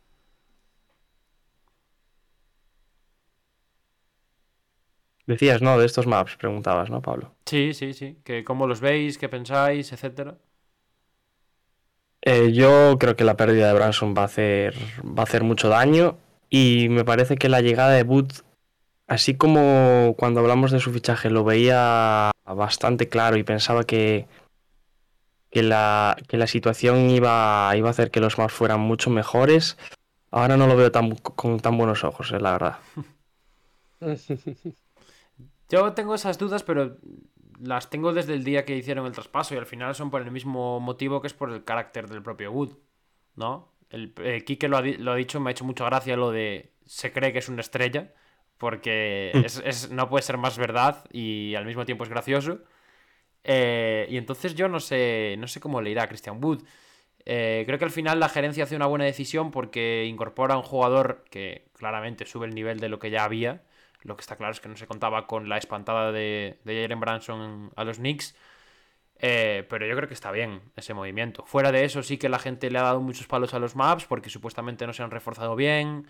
Eh, bueno, han fichado a. Hablaremos ahora de la plantilla, pero han fichado otros jugadores que no dan la talla respecto a lo que era Branson. Y, eso, en general yo tengo mis dudas. Yo no sé cómo les va a salir a estos maps, sobre todo teniendo en cuenta cómo ha subido el nivel del oeste y la conferencia que vamos a tener este año que, pinta competitiva al máximo. Yo es que creo que el problema de los maps es que están bastante atados. Eh, salarialmente y en cuanto a jugadores que podían sumar a la plantilla, lo hicieron con, con Jabal McGee, que yo creo que va a ser una pieza eh, importante. Obviamente, lo que dejaba muchas dudas y lo seguirá dejando va a ser su, contrato a futuro pero yo creo que de buenas a primeras lo de Jabal Magui es quizás la, única llegada salientable de estos, de estos maps y la gente obviamente piensa que pues, no han hecho muchas cosas, yo creo que en parte por eso, ¿no? Porque los maps no han podido realmente competir con otros equipos que tenían mucho más espacio salarial y que sus ofertas podrían ser mejores con respecto a esos jugadores. La pérdida de Jalen Brunson los, los ha dejado así. Y, lo que también es que los Mavericks han hecho una temporada, vamos, eh, excepcional. Entonces, claro, ahora estamos viendo las cosas en base a eso ya. y que se, han adelantado un pasito, ¿no? En, el, proyecto. Quizás, quizás, es un ah. quizás es problemático a estas alturas el hecho de que el año pasado rindieran un poco por encima de lo que se esperaba, ¿no? Sí. Les ha jugado un poco en cara. Sí, porque ahora las expectativas van a pesar. Em, y, se le va a pedir el año pasado, bueno, vimos a, jugadores que ahora comentaremos a un nivel estratosférico. Igual este año no, no va a ser tanto el caso. Y lo que a mí me, parece que es clavado lo que ha dicho Quique, ¿eh? de que en temporada regular yo creo que Dallas, ella es uno de esos equipos que, que tiene, entre comillas, asegurado que es, pues eso, top 5, top 6 del oeste y que va a pelear por ventaja de campo y que no va a pesar mucho por la baja de Branson, pero en playoffs es una pérdida gigantesca, por lo que vimos el año pasado cuando no estaba Luca y por lo que vimos cuando sí que estaba Luca también. ya ves, ya ves. Bueno, pues vamos a leer un poquito datos de, estos maps, si os parece, y comentamos también la plantilla, porque el propio Kike también nos ha dejado entrever que parece que se está hablando de que Wood no sea titular, veremos qué hemos hecho nosotros. E, eh, Dallas Mavericks, el general manager, el señor Nico Harrison, aunque normalmente, pues ya sabemos que el que da la cara es Mark Cuban, propietario. Eh, entrenador Jason Kidd, mm, gran temporada el año pasado de Jason Kidd, eh, sobre todo a partir de, año nuevo. El récord de esos maps fue de 52-30, que les sirvió para ser cuartos en el oeste y quintos de toda la NBA. Ojito, porque la verdad es que en cuanto a récord, sí que la, la conferencia oeste estuvo muy arriba. Y de cara a este año, Bleacher Report es un poquito más pesimista con los maps, pero solo les quita dos victorias, 50-32, y los pone sextos de la conferencia oeste, última posición de, las que dan acceso al, playoff directo. En contrario con lo que decía Kike, que decía que el objetivo también tendría que ser un poco ir a por, a por ventaja de cancha, ¿no? O sea, de cuarto para arriba. Y eh, el tema de la plantilla, ya lo leo en carrerilla y, y, hablamos de lo que queramos. Nosotros sí que teníamos como titular a Christian Wood hay que decirlo. Ahora hablaremos de este tema, pero lo que nosotros habíamos eh, puesto aquí era un Luka Doncic, Spencer Dinwiddie, Reggie Bullock, Finney Smith y eh, el señor Christian Wood, aunque sí que es cierto que hay otros debates por ahí, pues también con Cleaver, ¿no? Un poco con, con el propio Jabal McGee, que lo han fichado este año, se decía incluso si podrían jugar juntos McGee con Wood y tal. Eh, pero bueno, ese es el quinteto que tenemos nosotros. En el banquillo tenemos a Theo Pinson, Jaden Hardy, Tim Hardaway Jr., Tyler Hall, Frank Nilikina, Josh Green, Maxi Cleaver, Davis Bertans, Dwight Powell y Jabal McGee con un contrato two-way para el señor Tyler Dorsey.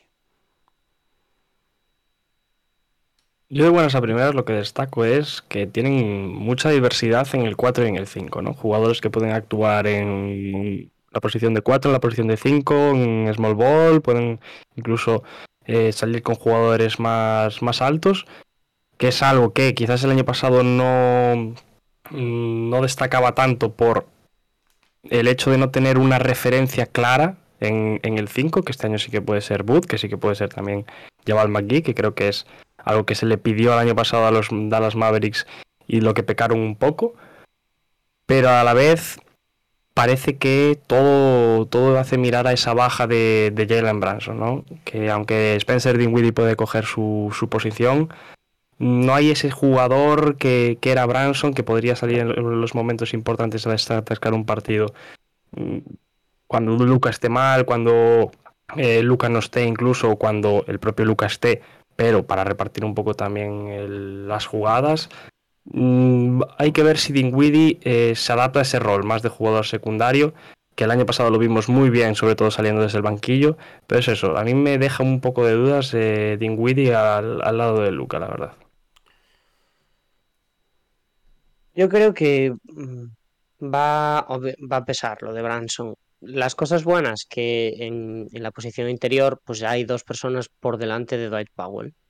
Y eso yo creo que es algo que hay que valorar el problema, que uno em, va a mejorar mucho a Dallas en ataque, como es Christian Wood, pero en defensa va a ser eh, pues el coladero que es. También hay que tener en cuenta que Dallas tiene, entre comillas, suerte de estar en la conferencia oeste, ¿no? Para cuando se vaya a enfrentar en playoffs a, pues, a los equipos de la oeste y no en la este, porque en la este hubiese sido pues eh, terrible tener a Wood para defender, pues yo que sé, a Joel Embiid o a Giannis Antetokounmpo, por ejemplo. Eh, creo que en, ese sentido sí que tiene un poquito más de margen. Vamos a ver también, pues eso, cómo se guardan las espaldas Dallas, si acabamos viendo más a McGee y a um, de 4, pero claro, ahí ya te tienes que mover pues a Dorian Finney-Smith al 3 y quizás incluso pues si Hardaway está bien o, o, Reggie Sí. Bullock, pues cubrir la posición de Dinwiddie. Eh, ahí va a ser la temporada regular que en principio vamos a ver a un gran Luka Doncic porque ya lo estamos bien, eh, lo estamos viendo bien en el Eurobasket, l- se ha dicho mucho, pero se le ve mejor de forma y, y yo creo que va a ser un buen año para el esloveno. Pues va a ser una temporada regular de probar cosas, de probar cosas, de a ver cómo vamos a ir a terreno competitivo y así. Para mí, em, lo que hay que, en lo que hay que tener el ojo esta temporada es en el acierto en el triple de Hardaway, que vuelve de lesión, y de Reggie Bullock, que la temporada pasada hizo una buena temporada defensiva, pero tampoco estuvo en sus buenas temporadas de los Knicks en acierto de triple, y creo que los dos van a tener que estar más cerca del 40% que otra cosa, porque lo van a necesitar mucho Dallas. Y atrás, eh, Bullock va a tener que estar igual de bien que estuvo la temporada pasada, y a ver si Finney Smith, que después de firmar el contrato pues se puso a tope, también está bien. Estaba pensando yo ahora, y no sé si os daréis cuenta de cuál es, pero Kike nos ha dicho en el vídeo que hay un sitio libre en el roster de Dallas y, y nosotros hemos puesto 15 de 15. Entonces entiendo que alguno de los que está aquí no está en los maps, pero será, bueno, será un Pinson o un Tyler Hall, ¿no? Me imagino. Porque el resto, que yo sepa, supongo que están todos ahí. Eh, el tema de Dinwiddie. A mí el tema de Dinwiddie también me causa dudas. Yo soy el primero, y al igual que vosotros, y que Kike, que cree que no va a mantener el. Bueno, el nivel de playoffs está muy difícil, lógicamente, porque la verdad es que estuvo muy, muy bien. Eh, pero yo realmente lo veo, lo veo capaz de dar un, buen nivel, ¿no? Como secundario de, Luca. Quizás con el paso de los partidos y con la vuelta de, Hardaway Jr. lo volvemos a ver desde el banquillo también, que yo creo que sería interesante y, que ta- también estuvo muy cómodo en ese rol el año pasado. Pero, pero yo sí que soy un poquito más optimista en ese sentido. ¿eh? Yo creo que Dinwiddie puede tener un buen año. Mm, sí que es cierto que en Dallas hay pocas cosas nuevas y que ya lo hemos dicho, el oeste se ha reforzado, así que lo van a tener más difícil todavía. Pero, pero me interesan mucho estos maps. Y me interesa también, Dani, el tema de eh, McGee con Wood. Yo creo que va a ser cuando mejor veamos este equipo y jugando un poco grande, ¿no? Por ejemplo, con el quinteto que tenemos ahora mismo como titular, cambiando a Bullock por, por McGee, eh, puede darnos cositas interesantes, sobre todo a, a nivel defensivo, que también fue donde más vimos un crecimiento en estos maps de, de Jason Key del año pasado. Yo ahí lo veo complicado, ¿eh? Lo de juntar a, a con McGee, yo no sé cómo saldría eso, la verdad. Aunque pueda ser. Aquí pueda tapar un poco las carencias defensivas de Wood.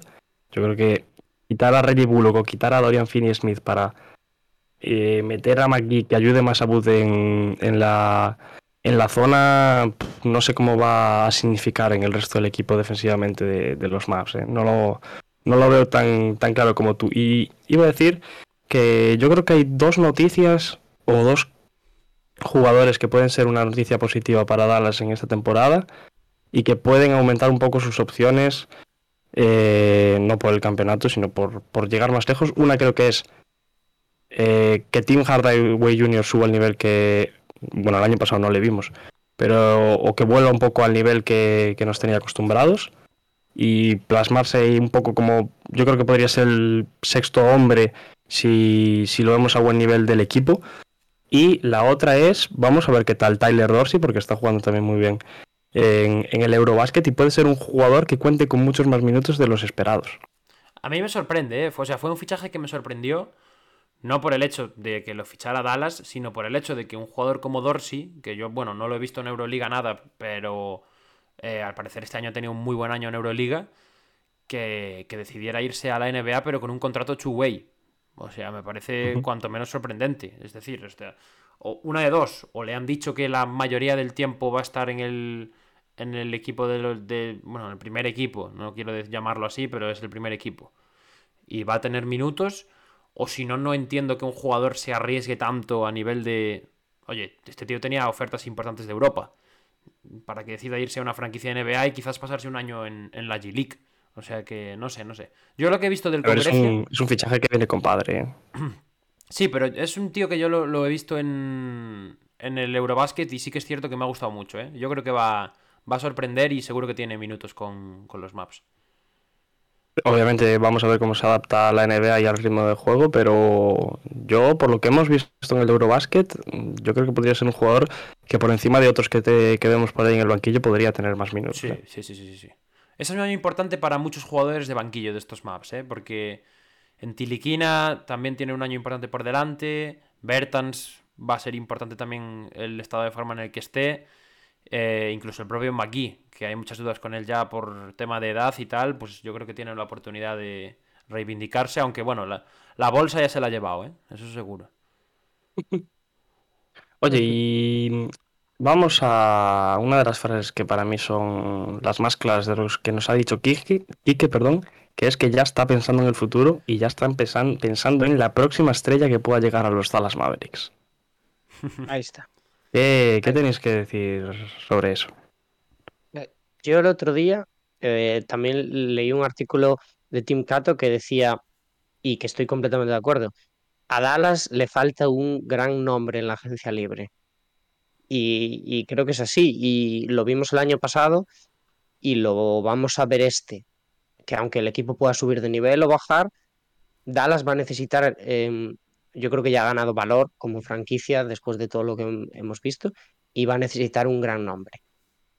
Mm, por lo menos, por lo menos, pues para intentar eh, luchar por el anillo, que este año es lo que ha dicho Kike al final, es que este año en la conferencia oeste vuelven eh, equipos que parecían que ya pues descartábamos, ¿no? Como los Clippers, Vuelven los a ser- Lakers, vámonos. va a Vuelven ser- Lakers.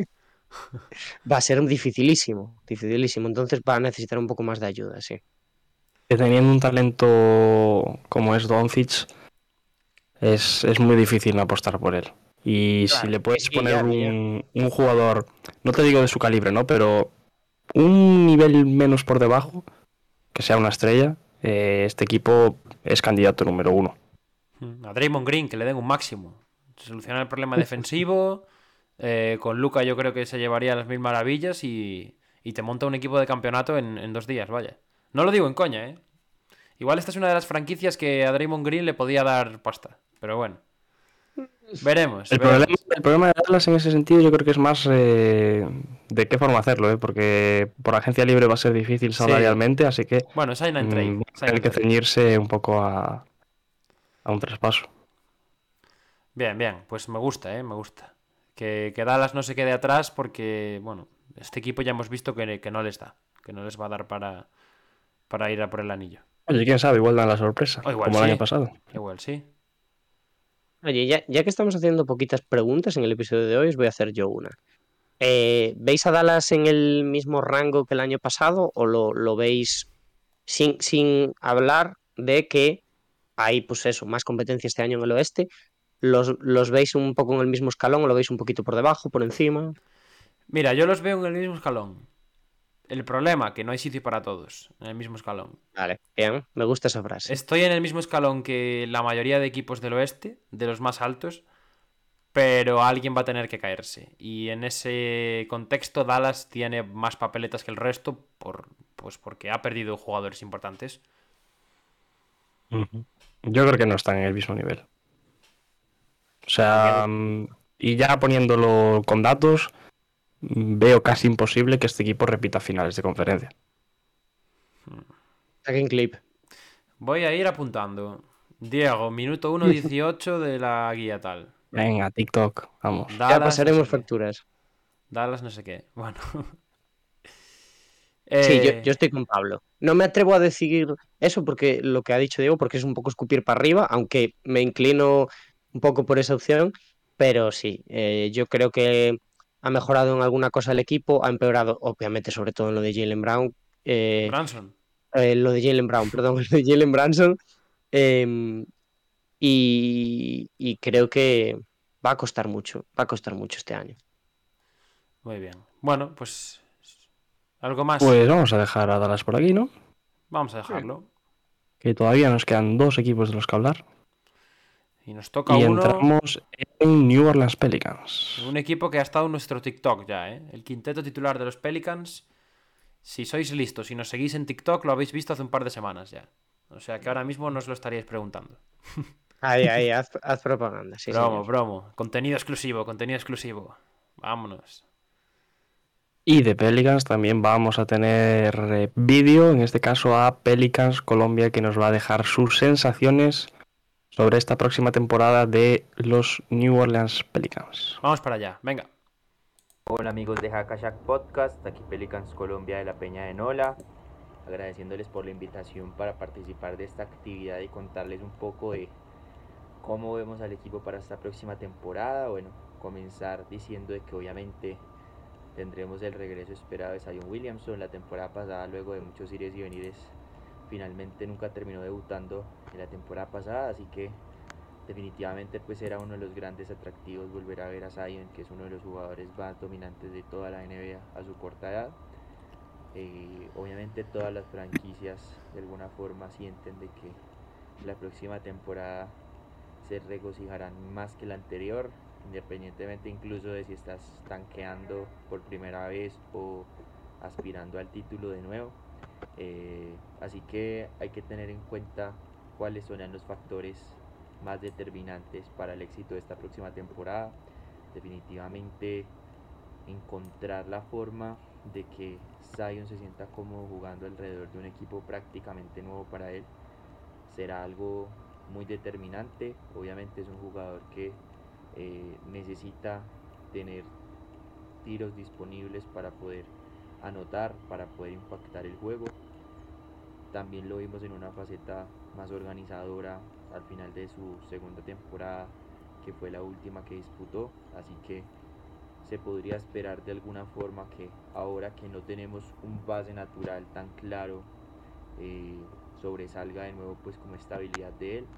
Eh, pero definitivamente jugar con un roster prácticamente nuevo al que la última vez jugó, pues seguramente le va a tomar un tiempo de adaptación y esperarte que sea lo más corto posible. Del roster actual únicamente ha disputado minutos con Jackson Hayes, Brandon Ingram y Kyra Lewis Jr., que en este momento sigue lesionado y ni siquiera disputó la pasada Summer League. Así que bueno, Habrá que ver cómo se ajustan esos engranajes. Willy Green la temporada pasada construyó eh, de alguna forma una base que esta temporada se va a mantener. El único cambio que hay en el roster fue no renovar a Tony Snell y firmar a nuestro pick de primera ronda, pick número 8 del pasado draft, Dyson Daniels, que seguramente tendrá un impacto un poco mayor que el que pudo tener Snell. Así que bueno, esperar obviamente cómo va a impactar el regreso de Sayo en el equipo, en qué cuestiones va a impactar lo positivo, en cuáles negativamente. Esperemos que sean muchísimas más las positivas como es esperar. Eh, cómo va a llevar Brandon Ingram no ser la primera opción del equipo de nuevo, porque ya lo vivió su primera temporada en los Pelicans siendo All-Star, luego en la segunda teniendo que ser de alguna forma el Robin de Batman, que en este caso sería Zion, que en ese momento promedió 27 puntos por partido.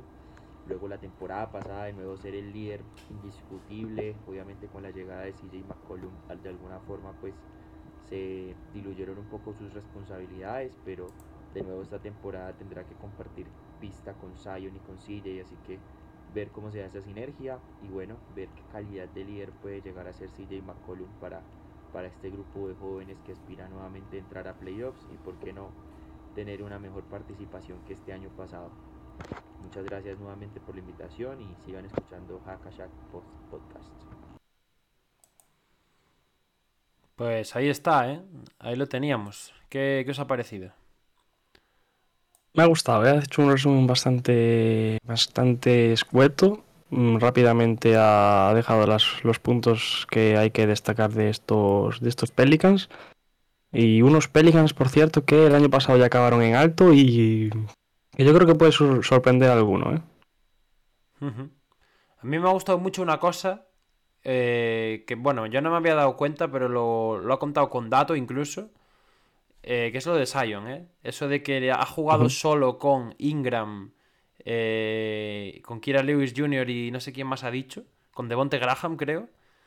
Es, es, muy curioso eso, y no, no había caído en ello, y creo que es importante también para este año para ver cómo, cómo llevan el tema de Sion pero bueno, leemos antes plantilla, ¿no? Y luego ya hablamos un poquito más en profundidad. Bueno, plantilla y cosas, vaya. Vale, si queréis la leo yo, que hoy, hoy no he leído nada. Tenemos de General Manager a Traian Langdon, aunque sabemos que aquí el que manda es eh, David Griffin. De entrenador, el señor Willy Green, como bien nos comentaba el amigo de Pelicans Colombia, récord de la pasada temporada 36-46 clasificándose octavo en temporada regular, jugándose play-in y metiéndose en playoffs, vigésimo en el total en cuanto a récord de toda, de toda la NBA y las victorias proyectadas para esta temporada de Blazer Report, subida importante de nueve victorias para colocarlos con 45-37 y provisionalmente octavos en la clasificación de la conferencia oeste. No sé si queréis ir ya con la plantilla. Sí, lo despechamos todo ya, ¿no? Y, y vamos para Pues adelante. vamos con la plantilla que Pablo nos hacía el spoiler de que ya había salido nuestro TikTok. Tenemos a eh, CJ McCallum y Herb Jones en, en el backcourt y luego tenemos a Brandon Ingram que vamos a ver en esa posición nueva que tiene de segundo líder del equipo, que el que va a ser es Zion Williamson y de pivot. Aunque también veremos cómo eh, se adecua a Zion Williamson el señor Jonas Valanciunas. Y luego ya en el banquillo, Dyson Daniels, el rookie, Alvarado, que el año pasado fue la sensación, por así decirlo, de- del equipo y en parte también de, la NBA, Devonte Graham, Kira Lewis Jr., Trey Murphy III, Garrett Temple, Najee Marshall, Jackson Hayes, Larry Nance Jr. y eh, Billy Hernán Gómez, que ahora mismo se está preparando para jugar con España a las 5, así que todos animar a la roja y Dereon Sibrom, que es de momento el único contrato dual que tienen en plantilla los New Orleans Pelicans. Se está preparando, a no ser que esto lo estés escuchando el jueves o el viernes. Que entonces o- ojalá se esté preparando Horas para más las semis, claro. El Eh, mí- de momento parece claro, ¿no? sí, yo creo que Sí. está claro.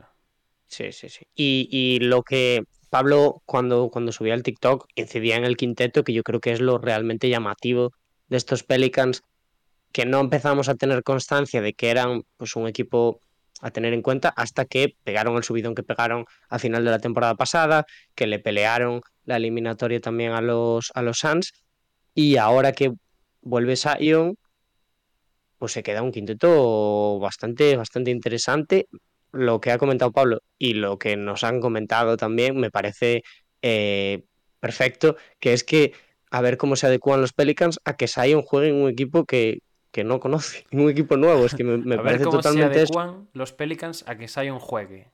Punto. También, claro. Sí, sí.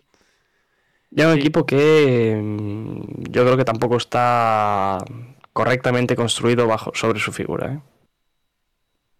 ¿Qué crees? Que hay No, demás. han, han ido pues pescando por aquí y por allá a- cuando faltaba también.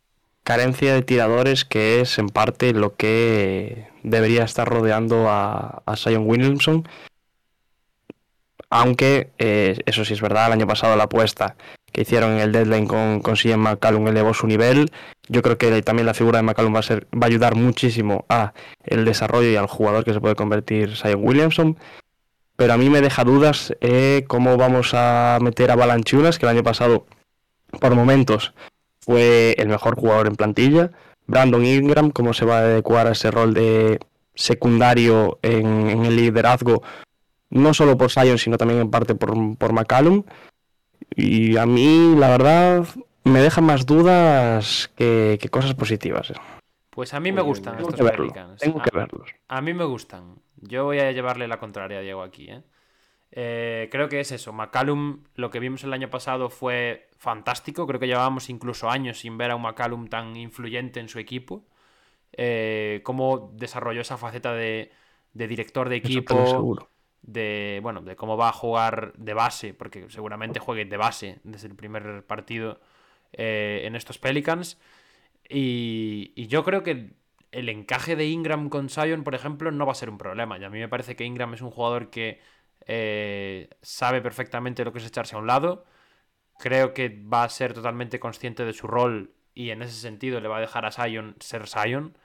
Y bueno, quizás la única duda que tengo es un poco la misma que Diego en cuanto al encaje de Balanchunas, ¿no? Pero tampoco me parece que, que- que la presencia de Balanchunas vaya a limitar a Zion porque, porque, bueno, ya cuando Zion empezó en la NBA, los Pelicans tenían a Steven Adams y tuvimos este mismo, esta misma discusión y al final, pues, eh, Zion jugó como jugó y, y no le fue nada mal. Entonces, mm, a mí me gusta el quinteto, pero es que realmente, si, si nos ponemos serios, el banquillo también yo creo que es atractivo, ¿no? A nivel de, de nombres, porque en la segunda unidad, si tenemos a un José Alvarado, que a nivel defensivo les va a dar un plus, tenemos a un Devonte Graham, que es un jugador que, por, por inconsistente que sea, eh, te puede dar sus puntos. Tenemos a un Trey Murphy también, que el año pasado en playoffs tuvo sus momentos, en primera ronda contra los Phoenix Suns. Eh, y tenemos después a nombres como por ejemplo Larry Nance, que es un tío que, ojo con lo que voy a decir, habría franquicias, varias franquicias en las que sería titular a día de hoy. Eh, yo creo que hay cositas interesantes. No estoy diciendo que vaya a ser un equipo top 4 porque no va a ser un equipo top 4 para mí. Pero creo que estos Pelicans eh, pueden pegar otro susto como el que pegaron a los Suns o incluso lo pueden llevar un poquito más allá. Yo mi duda principal es saber quién tira en este equipo. Trey Murphy, Devonte Graham, McCollum y Ingram. Eh, bueno, eh, yo es- estoy más con Pablo que con Diego en el tema Ingram, porque ya lo hemos visto eso, echarse a un lado cuando ha tenido que hacerlo y, y creo que además es un jugador que conoce muy bien sus responsabilidades y, y a, a mí, a mí me encanta Ingram, siempre lo he dicho, y creo que beneficia también al juego de Zion en- de muchas maneras y mi duda aquí con los Uy, final es algo un poco feo, ¿no? Porque reducir eh, pues la temporada de un equipo a un solo jugador eh, eh, eh, está feo, pero creo que la posición o, o lo lejos que lleguen los Pelicans va a depender enteramente de lo que haga Zion. Y eso es así. Creo que él va a ser el que suba o mantenga el nivel que hay en el equipo. Si Zion lo vemos como lo vimos eh, en algún que otro momento en su corta carrera en NBA, estos Pelicans van para arriba del tirón y van a ser un equipo muy difícil de batir. Si no lo vemos bien, vamos a tener unos Pelicans similares a la temporada pasada, con un crecimiento de jugadores jóvenes. Entonces, pues vamos a ver cómo vuelve el recién renovado, que tiene mucho que demostrar, desde luego.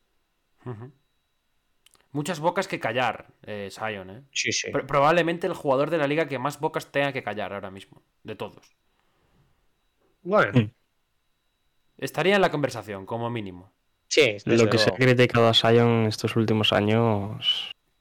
En Cuidado, este eh. podcast. Con Este razón, podcast- ¿eh? En- con razón. No nos olvidemos, sí, sí, pero. sí. Y probablemente calle muchas bo- bocas Sion Williamson porque la calidad la tiene. Sí, por cierto, para, para seguir sumando en el equipo, los Pelicans siguen teniendo rondas de Bucks, siguen teniendo rondas de, de los Lakers, de los traspasos de Anthony Davis y de Drew Holiday.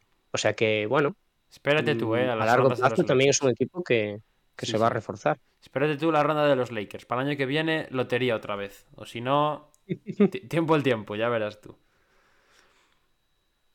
Bueno, y Dyson Danis eh, que salió de esa, de esa ronda, ¿no? Sí, bueno, un jugador que pega mucho con, con lo que necesitan, ¿no? Con, Sí. o sea, rendimiento inmediato, un tío que además va a apo- aportar en defensa y en organización. Y que, que, bueno, yo antes no lo metía al hablar de la segunda unidad porque tampoco lo hemos visto jugar. Eh, de hecho, creo que se perdió la Summer League, ¿no? Puede ser por, por, una, por una lesión. Primero o segundo partido, sí. Sí, bueno, pues eso. Y, y no me quiero aventurar. contra Portland, de hecho, creo. Pero, pero es un jugador interesante también, este Dyson Daniels. ¿eh? Aparte viene de la G-League, se ha forjado ya contra jugadores profesionales y, y ahí los Pelicans, vaya, lo tenían clarísimo. Y bueno, ya en los mocks estaba, bueno, había mucha gente que apostaba por Pelicans para este jugador. O sea que yo creo que le va a ir bien, yo creo que le va a ir bien. A mí lo que más me gusta de este equipo y que lo vimos en los playoffs del año pasado es que parece o tiene los miembros para ser un equipo competitivo. Sí, Y no hablo de competitivo en llegar lejos o lo que sea, sino de competir todos y cada uno de los partidos, que es algo que en gran parte de la temporada regular del, del año pasado no vimos. Y es algo que, que necesitaban y además que han traído a jugadores para ello. Entonces, es algo que me gusta y que es eh, importante destacar. Es que son un equipo que anima la competición. Por lo menos lo que vimos el año pasado. eh, bueno, plantándole cara a los Suns, que sí que es verdad que después se descalabraron un poco. Pero que yo creo que si lo hubiésemos visto en una hipotética segunda ronda, también hubiesen dado la cara. Sí. Y oye, ve- venimos de hablar de, de Dallas Mavericks. Vamos a ver si no están en la misma altura. No, para mí no, para Uf. mí aún no. Uf, cuidado, Palabras cuidado, mayores, ¿eh? cuidado. Diego, el titular de esta guía, Diego hater de Dallas este año. Diego este año Hay que hacer otro emoticono. hay que hacer a otro Dallas emoticono. Mavericks. Eh, no sé, no sé, pero mira, usando un poco la, el- el- la medida esta que usamos en estas guías siempre. Yo este año tengo muchas ganas de ver a los Pelicans. Es uno de los equipos que tengo muchas ganas de ver. Cuando hace un año justo no Mm. tenía nada de ganas de verlos. Yo no diría muchas ganas, pero sí que me apetece ver a los Pelicans. Yo tengo ganas de ver a Sion. Yo lo resumo en Sion Williamson. Oye, pues yo quiero ver a Herbert Jones, ¿eh? ¿Por qué no hablamos de Herbert Jones? A mí Herbert Jones me encanta. Y, y lo, lo peor es que lo descubrí contra los Suns en primera ronda. O sea, totalmente Pero, pero oportunista. sí salió, yo creo que salió en tu, en tu sección, ¿eh? Sí, alguna sí, vez. alguna vez, pero bueno, entraría alguna vez de estas veces que digo, entro aquí y tal, mira, este tío quién es, anda, metió tantos puntos y lo meto para adentro, ¿sabes? A ver, aquí, careta, Están o sea, cayendo caretas. Ca- Caretas fuera. ¿Qui- ¿Quién se cree que, que estamos. que me veo todos los partidos de los jugadores que salen en, en el. Hombre, claro, submarino? no, no, no. Todos no, Es pero el, el 90, seguro. Eso te lo El garantizo. 93%. Exacto, exacto, el 93. O sea que sí, con ganas de ver a, a los Pelicans, la verdad. Oye, tenemos suscripción, ¿eh? Abril Suscripción, Casas ahí está. ¿Por qué ha, no me van las alertas, tío? No me van las se ha alertas. suscrito por Ahora sí. decimosegundo mes consecutivo Eh. con Prime. Así que muchísimas gracias. Un año ya. Nuevo, nuevo, No sé, nuevo, nuevo iconito del año, ¿no? Uy, nuevo emblema, sí. Nuevo emblema de chat, sí, señor. ¿Que ¿Cuál es? No lo sé. Creo que es el del MVP, ¿no? O el de. O el. O el del anillo, ¿eh? Sí, yo creo que es el del anillo. Sí, debe ser el del anillo. Sí, es el del anillo, es verdad. Es verdad, porque el nuestro es de 14 meses y es del anillo. Eh, pues eso, gente, ¿algo más de Pelicans? ¿O pasamos? Billy titular, por favor. Billy titular, sí, Mm. exactamente. Bueno, si cogemos de ejemplo el partido de Lituania y España, que se enfrentaron los pivots de Pelicans, Billy claramente titular. Sí, sí. Afortunadamente la NBA son 82 partidos, no uno. Afortunadamente para los Pelicans, ¿no? Exacto. Eh, pasamos, ¿no? Antes de que... Pues vamos, vamos, vamos con, con el último equipo de esta guía, que eh, son los Memphis Grizzlies, y de paso ya aprovecho para dar las gracias a Fuentex NBA por empezar a seguirnos, que es exactamente del que vamos a hablar, porque nos ha pasado el vídeo de sus sensaciones de, de, bueno, de estos Memphis Grizzlies, Asier, así que vamos con ello. Vamos para allá, lo pongo en 3, 2, 1, dentro.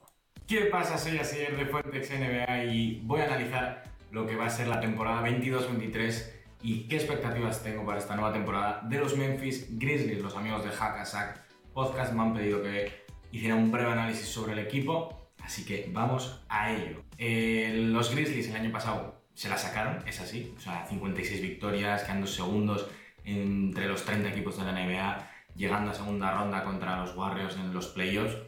Pero este año tienen dos bajas bastante importantes, que son las de, de Anthony Melton y Kyle Anderson, las dos bajas que salen de este equipo. Llega Danny Green, llegan cuatro rookies nuevos, Danny Green lesionado, cuatro rookies que no creo que los cuatro tengan minutos suficientes en la rotación. Y espero un paso adelante de varios jugadores como pueden ser Desmond Bain o Siaire Williams de cara a este año. Yo creo que los dos pueden dar un paso adelante importante y tener mucho más minutos y mucho más peso en el equipo.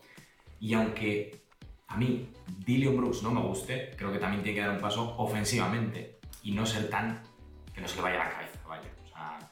Es básicamente lo que tiene que controlar. Espero también que bajen las victorias este año porque ya sabéis que Jalen Jackson Jr. está los primeros meses de, la temporada se- lesionado y no va a poder disputar los partidos de, principio de temporada. Y va a tener que tirar del carro Jamorant. Jamorant, Steven Adams, C.J. Williams, Desmond Bain, compañía, etcétera, etcétera. Si tuviera que hablar de los rookies, yo creo que de los pocos que pueden tener minutos igual este año va a ser Kennedy Chandler, que es el base muy muy bajito este año rookie. y Jake Larrabia que puede tener bastante importancia desde el perímetro con tiro de tres y así.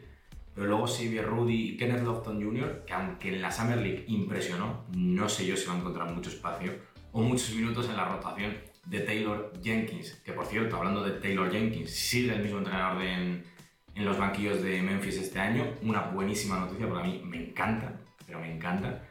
Así que lo que espero de cara a este año es que bajen las victorias.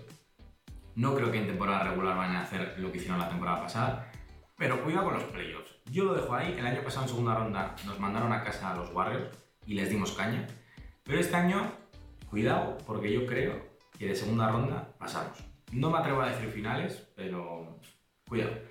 Eh, espero que os haya gustado, que me sigáis por mis redes, soy Fuentex NBA en TikTok, en YouTube, en Twitter, en todo lo que penséis que hay, ahí estoy yo. Así que un saludo para los amigos de Hackasack y nos vemos pronto. Chao. Pues ahí está, ahí tenéis, al final también, pues seguidle en todas las redes a, a Sier y, y nos deja predicción arriesgada también, eh, chavales. Nos deja el statement, ¿eh? Nos deja Se ha cositas. calentado, se ha calentado. Se ha Me gusta. calentado, se ha calentado, es verdad. Es verdad. Pero bueno, oye, Diego acaba de decir que los Pelicans están a la altura de los Maps y nadie le ha dicho nada. O sea que aquí libertad de. O sea, libertad de expresión, totalmente. Sí, sí, sí, sí. Eh, bueno, dec- decimos un poquito las cositas primero y luego vamos con, con lo que pensamos de estos Grizzlies o qué. Venga, sí. Venga. Eh, ¿Quién lo quiere hacer? ¿Alguien Hombre, Pablo. Tú, tú que estabas deseando salir al vídeo Venga, prácticamente, te lo vamos a dejar aquí. Pablo, que este es uno de tus 15 equipos. Vale, ok, Diego, ok. Eh, El general manager de estos Memphis Grizzlies es el señor Zach Clayman. El entrenador, nos lo ha dicho ayer en el vídeo, es Taylor Jenkins. Récord de la 21-22, 56 victorias, 26 derrotas. Les sirvió para segundo de la conferencia y de la NBA en general. Y las victorias proyectadas de Bleacher Report para el año que viene, eh, bueno, les dan un 50-32, un quinto puesto, por encima, el mismo récord que esos Mavs, por cierto. Y, y bueno, 50 victorias aún así, ¿eh? que es importante y que, y que también llamativo, sobre todo teniendo en cuenta eh, cómo se ha reforzado el oeste también, que es algo que habíamos dicho ya con el, con el resto de equipos. En cuanto al quinteto, Bueno. tit- quinteto titular, tenemos eh, a Jan Morant y a Desmond Bain seguro, Dylan Brooks seguro, Steven Adams seguro. Aquí hemos metido a Jaren Jackson porque creemos que cuando esté sano, este va a ser el quinteto. Pero sin Jaren Jackson sano, eh, ya se nos abre un poco la, la duda. Suponemos que entrará Sier Williams o jugará Brandon Clark, por ejemplo. Una pregunta. Mm, buena pregunta. Yo Por creo eso- que Brandon Clark. Por eso no he puesto a nadie, porque os, que- os quería preguntar aquí también, ¿eh? Para decir... A ver, yo, yo creo que el año pasado eh, Brandon Clark em, pues, pues demostró que, que si hay un hueco es para él, pero por tema contractual, que después hay muchas dudas en Memphis, igual es él el que coge el puesto. ¿eh? Hmm. Ya, no sé si eh, vamos a meternos en, en- en eso, Pablo. Yo supongo que tú tendrás una opinión muy, muy clara de quién tiene que renovar Memphis y a quién no, pero yo tengo mis dudas. ¿eh? Es que claro, ahora mismo no sé cómo está el tema. O sea, tiene que Te renovar digo yo, te- Te digo yo quién tiene que recibir. Bueno, a- va a haber un jugador que va a pedir pasta, ¿no? De, y los tres Jaren, Jaren ya sé que está renovado. Jaren no... Dylan Brooks, Sí. Bueno, o sea, Dylan Brooks que es agente libre sin restricción para este año. Brandon Clark, sí. que es restringido. Hmm. Y después, para la 23-24, restringido Desmond Bain. Claro, ¿de estos a cuántos les puedes dar pasta? De estos, uno va a pedir, yo creo, bueno, uno, quiero decir, que le puedas dar a uno mucho dinero, ¿no? Hombre, yo creo que nos conocemos, amigos. Y, y yo creo que yo lo he dicho aquí varias veces y que la gente que nos escucha habitualmente sabe lo que opino yo de Dylan Claro. Brooks. Pero el, el problema es que para ese aún te queda un poco más. A Para, estos que para le Dylan? Brooks, pero Dylan Brooks no has dicho que se le acaba este verano. No, no, no, yo digo, pero yo digo, Desmond sea, el que viene. claro, al que le darías dinero es a Desmond Bain, ¿no? Hombre, claro, sí, sí, lo tengo claro. A ver qué tal van los playoffs de este Es- año también, ¿eh? Porque Desmond Bain, Claro, claro. pecheó un poquito el año pasado en los playoffs. Memphis tiene cosas que resolver este año Sí. y a ver cómo las gestiona. Sí, sí, pero bueno, en principio yo, ya os digo, yo a Dylan Brooks le buscaría un traspaso este año, que seguro que es un jugador que otros equipos lo quieren, 100%. Eh, pero bueno, es difícil. ¿no, Pablo? Pero mm, yo no lo quiero en los Lakers. No sé si los Lakers lo quieren, porque ya no sé qué quieren los Lakers o qué no quieren, pero yo personalmente no lo quiero. Pero iba a decir que, o sea, claro, traspasar a Dylan Brooks es difícil porque tú también tienes que tener cosas que te aporten desde ya de vuelta, ¿no? Mm, jugadores que te den un, un plus. No es como un caso de un equipo en reconstrucción que tenga, bueno, un Eric Gordon en Houston, por ejemplo, ¿no? Que sabes que lo que quieres de vuelta son rondas y jugadores jóvenes. No, aquí Memphis quiere competir ya, así que estaría, va a estar difícil, va a estar difícil, pero, pero bueno, no sé, no sé cómo lo gestionarán, la verdad. Yo creo que no, que va a aguantar todo el año. Yo creo que en este equipo está bastante claro que eh, Desmond Bain, de- detrás de, de Jan Morant y Jarin Jackson, es el, el tercero, por así decirlo.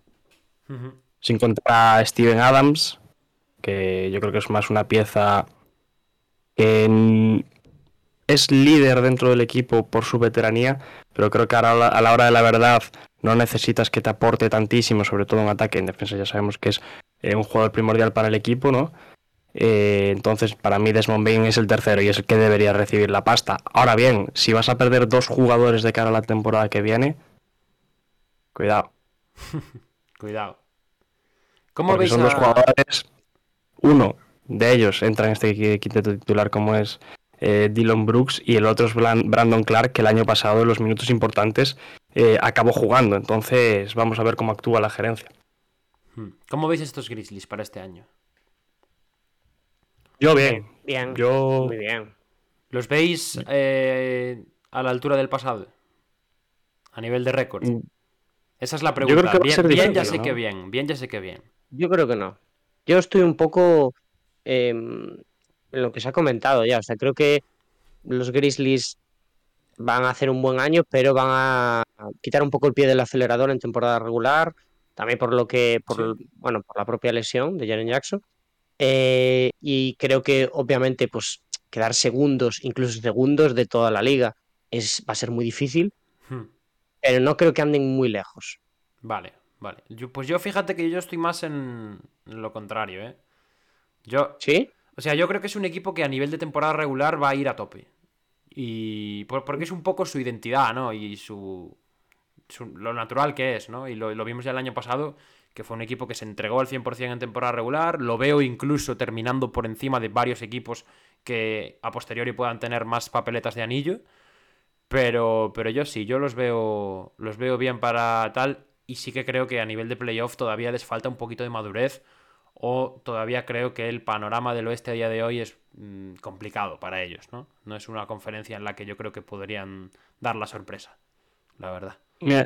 Yo en eso último estoy contigo, pero creo que es uno de esos equipos que en, que en una serie te pueden hacer mucho daño. Sí, sí, sí. Eh, y el año pasado lo vimos.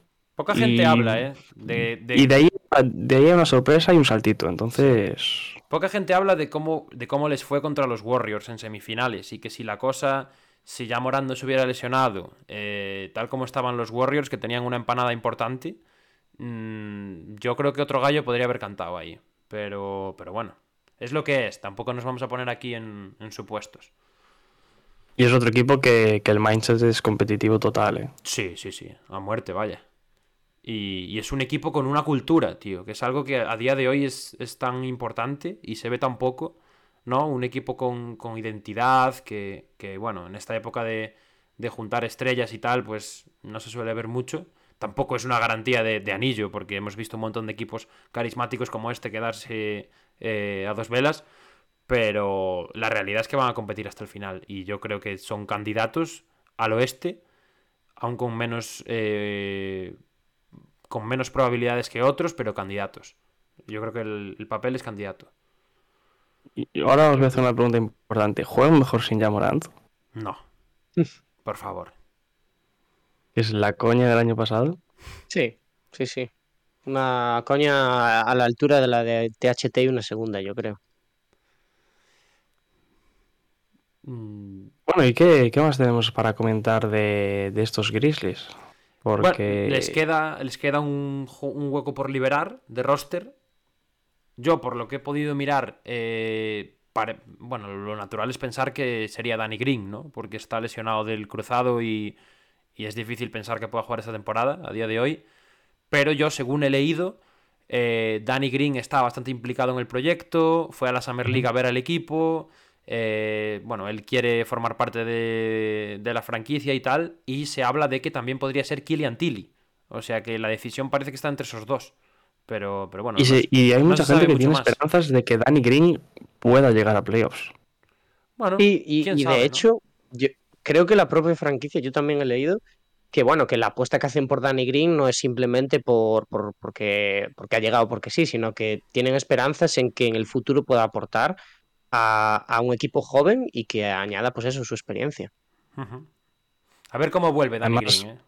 Danny Green, jugador Sí. que podría renovar por menos dinero perfectamente. Sí, sí, y que Sí. bueno, yo creo que ahora mismo la claro. pregunta es siquiera si, hombre, no quiero ser catastrofista, pero si va a poder volver a jugar, porque una lesión tan complicada a esa edad, pues te da que pensar, la verdad. Entonces, hombre, yo si vuelve, yo encantado, ¿eh? Y creo que a Memphis le vendría, le vendría genial. Le da tiro, que al final es algo que faltó un poquito el año pasado, sobre todo a nivel de acierto, y, y le da experiencia, sobre todo, que también faltaba. Y bueno, y Memphis todavía relacionado con eso, un- todavía un equipo muy joven. Sí, sí, sí. Y en el, en el banquillo también se ve Mm. Eh, jugadores con juventud y, y que todavía tienen que crecer y ganarse sus minutos en la NBA. Sobre Pero- todo los rookies, ¿no? Que llegan, que llegan ahora. Sí, pero también otro sí. jugador, otro jugador, de, o sea, otro equipo de esos que, que está sacando petróleo de rondas muy bajas de draft, ¿eh? Porque, por ejemplo, John Conchar me parece un tío interesantísimo, que tuvo minutos muy buenos el año pasado en, en la segunda unidad, y, y que decir ya de Tyus Jones, de Sier Williams, que fue un top 10, pero que, bueno, dio eh, muy buenas sensaciones, eh, el propio Desmond Bain, Jake Larrabia tiene pinta, por lo que pronosticaba la gente que sabe de NCAA, que puede haber sido uno de los robos del draft. Y, y ya que decir de Kenneth Lofton Jr., que yo ya os dije que estoy en su barco y que fue undrafted y en la Summer League se salió. O sea que cuidadito, cuidadito con eso también. Y de Santiago, ¿qué tenemos que decir? Santiago, bueno, pues está ahí Santiago, ¿no? Santiago Aldama. Eh, Que no le han dejado de ir al, al Eurobasket. No ha decidido él. Claro, es cosa más suya que de los Grizzlies. En parte con decis- decisión con la franquicia también. Sí, pero yo creo que si, si esta gente decide ir, la franquicia no suele poner muchas pegas. Como mucho alguna. No, la- le ha caído la de Dios, ¿eh? En el momento en el que se sabía Sí. que, que no iba a formar parte de- del combinado español, madre mía, la que se le vino encima. A ver qué tal, a ver qué tal le va, eh. Mm, También Summer League buenísima hizo, pero, Sí. pero yo no sé si tendrá sitio. Y más en un equipo que tiene, que empieza a tener exigencias de ganar ya. Sí, a ver, a ver, porque Memphis apostó por él, es verdad, en el draft pasado con esa última elección de primera ronda y si, bueno, si, si se aventuraron en tan alta posición, pues igual es que tienen más esperanzas. Sí, pero yo creo que, que Memphis Aldama lo ve como un proyecto a futuro lejano. Sí. Sí, sí, sí, sí. Y eso ya se a vio, ya se vio el año Sí, pasado. Y si hubiera, si a cesiones, si hubiera cesiones en la NBA, Santi Aldama saldría cedido este año, seguramente. ¿no? Los Rockets. a los Thunder también. Bueno, sí, Sí. otro, otro, donde hay pocos para jugar. Este año, bueno, a los Thunder no le vendría mal, la verdad. Eh, pues Bueno, sí, pues no sé qué más. no sé si queréis comentar algo más. Nada, yo eso solo. Hemos hablado un poco de Yamorante, pero Ya Morant, candidato a MVP este año. Yo lo veo, la verdad. sí, sin Candidato ninguna duda. Dani, ¿tú qué? ¿No te mojas? Sí, sí, sí, yo asiento. Candidato, pero. a- a- ¿Candidato top qué? Top 3 a MVP. Eh, ¿Estás, estás haciendo ya que desvelemos nuestros No, nombres? no, pero es muy fácil decir candidato y tener 15 candidatos. Hombre, Entonces, Candidato, mira, para mí, candidato top 5. para mí top 3. Eh, ¿Quieres que me moje? Yo digo top 3. Dani, ¿tú? no sé, no tengo Solo top tú hecho uno. aún. ¿No te vas a mojar? No, no, no, no. di un no número, sé di un número, Dani. Claro, Es claro. que, ¿por qué todo, por qué todo se reduce a números? Está feo No, no, eso. no son números, pero, pero a Dani le, le, le da. Claro, Dani ve que luego Diego y yo nos llevamos zascas por, por mojarnos. Y él dice: No, no. Yo digo Yo puse, puse de MVP la temporada yo pasada. que no se moja, ¿eh? No te preocupes. Pero no sé, es que no sé, nunca había hecho em- top de MVPs para. Que sí, que es candidato. Dejémoslo ahí, ¿no? Ya no creo que lo vaya a ganar, ya lo digo, pero es Vale. uno de los candidatos. Me sirve, me Dani sirve. Hater. Me sirve. Dani, no, eso ya lo sabemos desde el año pasado, que Dani es hater de Memphis. Así que. Mm, Claro, sí. Por eso tengo una camiseta de ella. Uy. Eh, Diego, ¿qué? ¿Algo más? O si no, si quieres, ya pasamos a. Mm, No, por mi parte, nada más que decir. ¿Desvelamos ya el equipo de la guía de la semana que viene? Venga. Desvelamos, desvelamos. Desvelamos el equipo de la guía de la semana que viene. ¿Qué será? Redoble de tambores, por favor.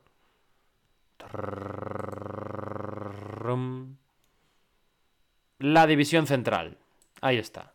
Vamos. La vamos. semana que viene, muy interesante esta también, ¿eh? Yo tengo muchas ganas de esto. Sí. Tengo muchas ganas. Una de mis favoritas, ¿eh? Para este año. Ya, Dani. Volvemos porque, al este, porque están los Bulls, ya lo sabemos. Muy bien.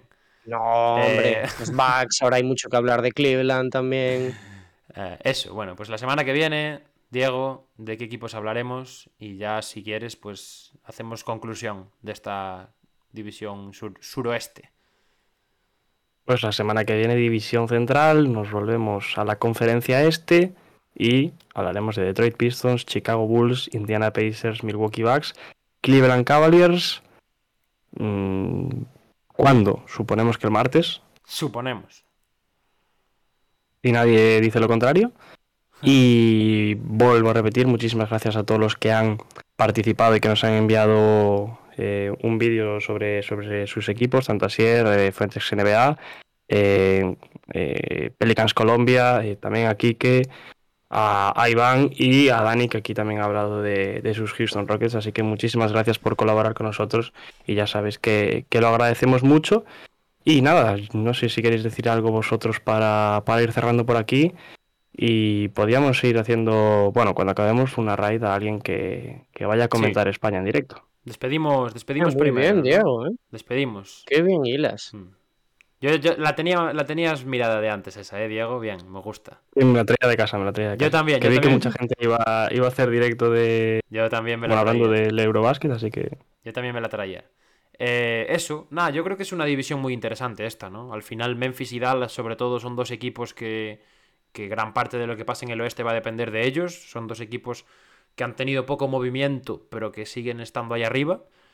Y, y a ver qué pasa, a ver qué pasa con, con esta división. Ganas de ver qué pasa en Houston, ganas de ver qué pasa en, en San Antonio con, con los jóvenes y ganas de ver dónde están los Pelicans. Así que poquito más. Yo encantado de estar una semanita aquí con vosotros otra vez. Y, y de aquí en siete días a la división central que nos vamos. Sí, pero Pablo, no te olvides, ¿eh? Que este fin de semana también subimos podcast. Claro, sí, sí, pero bueno. Estas Sí. son las guías, estas son las guías.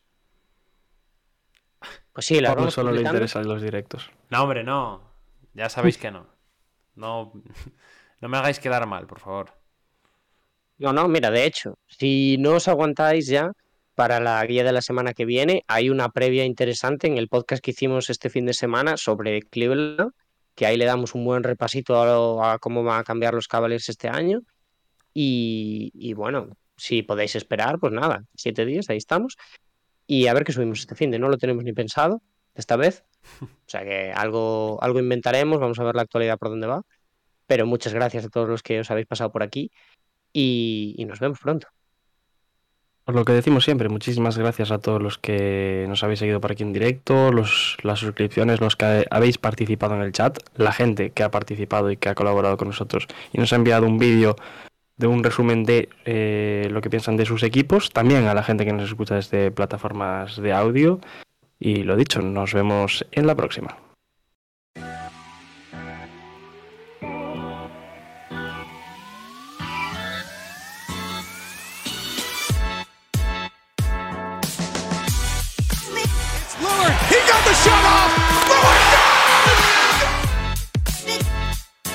Harden trying to get free. Down to three, down to two. It's a three. Good! Bryant to shot! And that'll do it. It's over. The Golden State Warriors return to a familiar place. They're on top of the NBA world.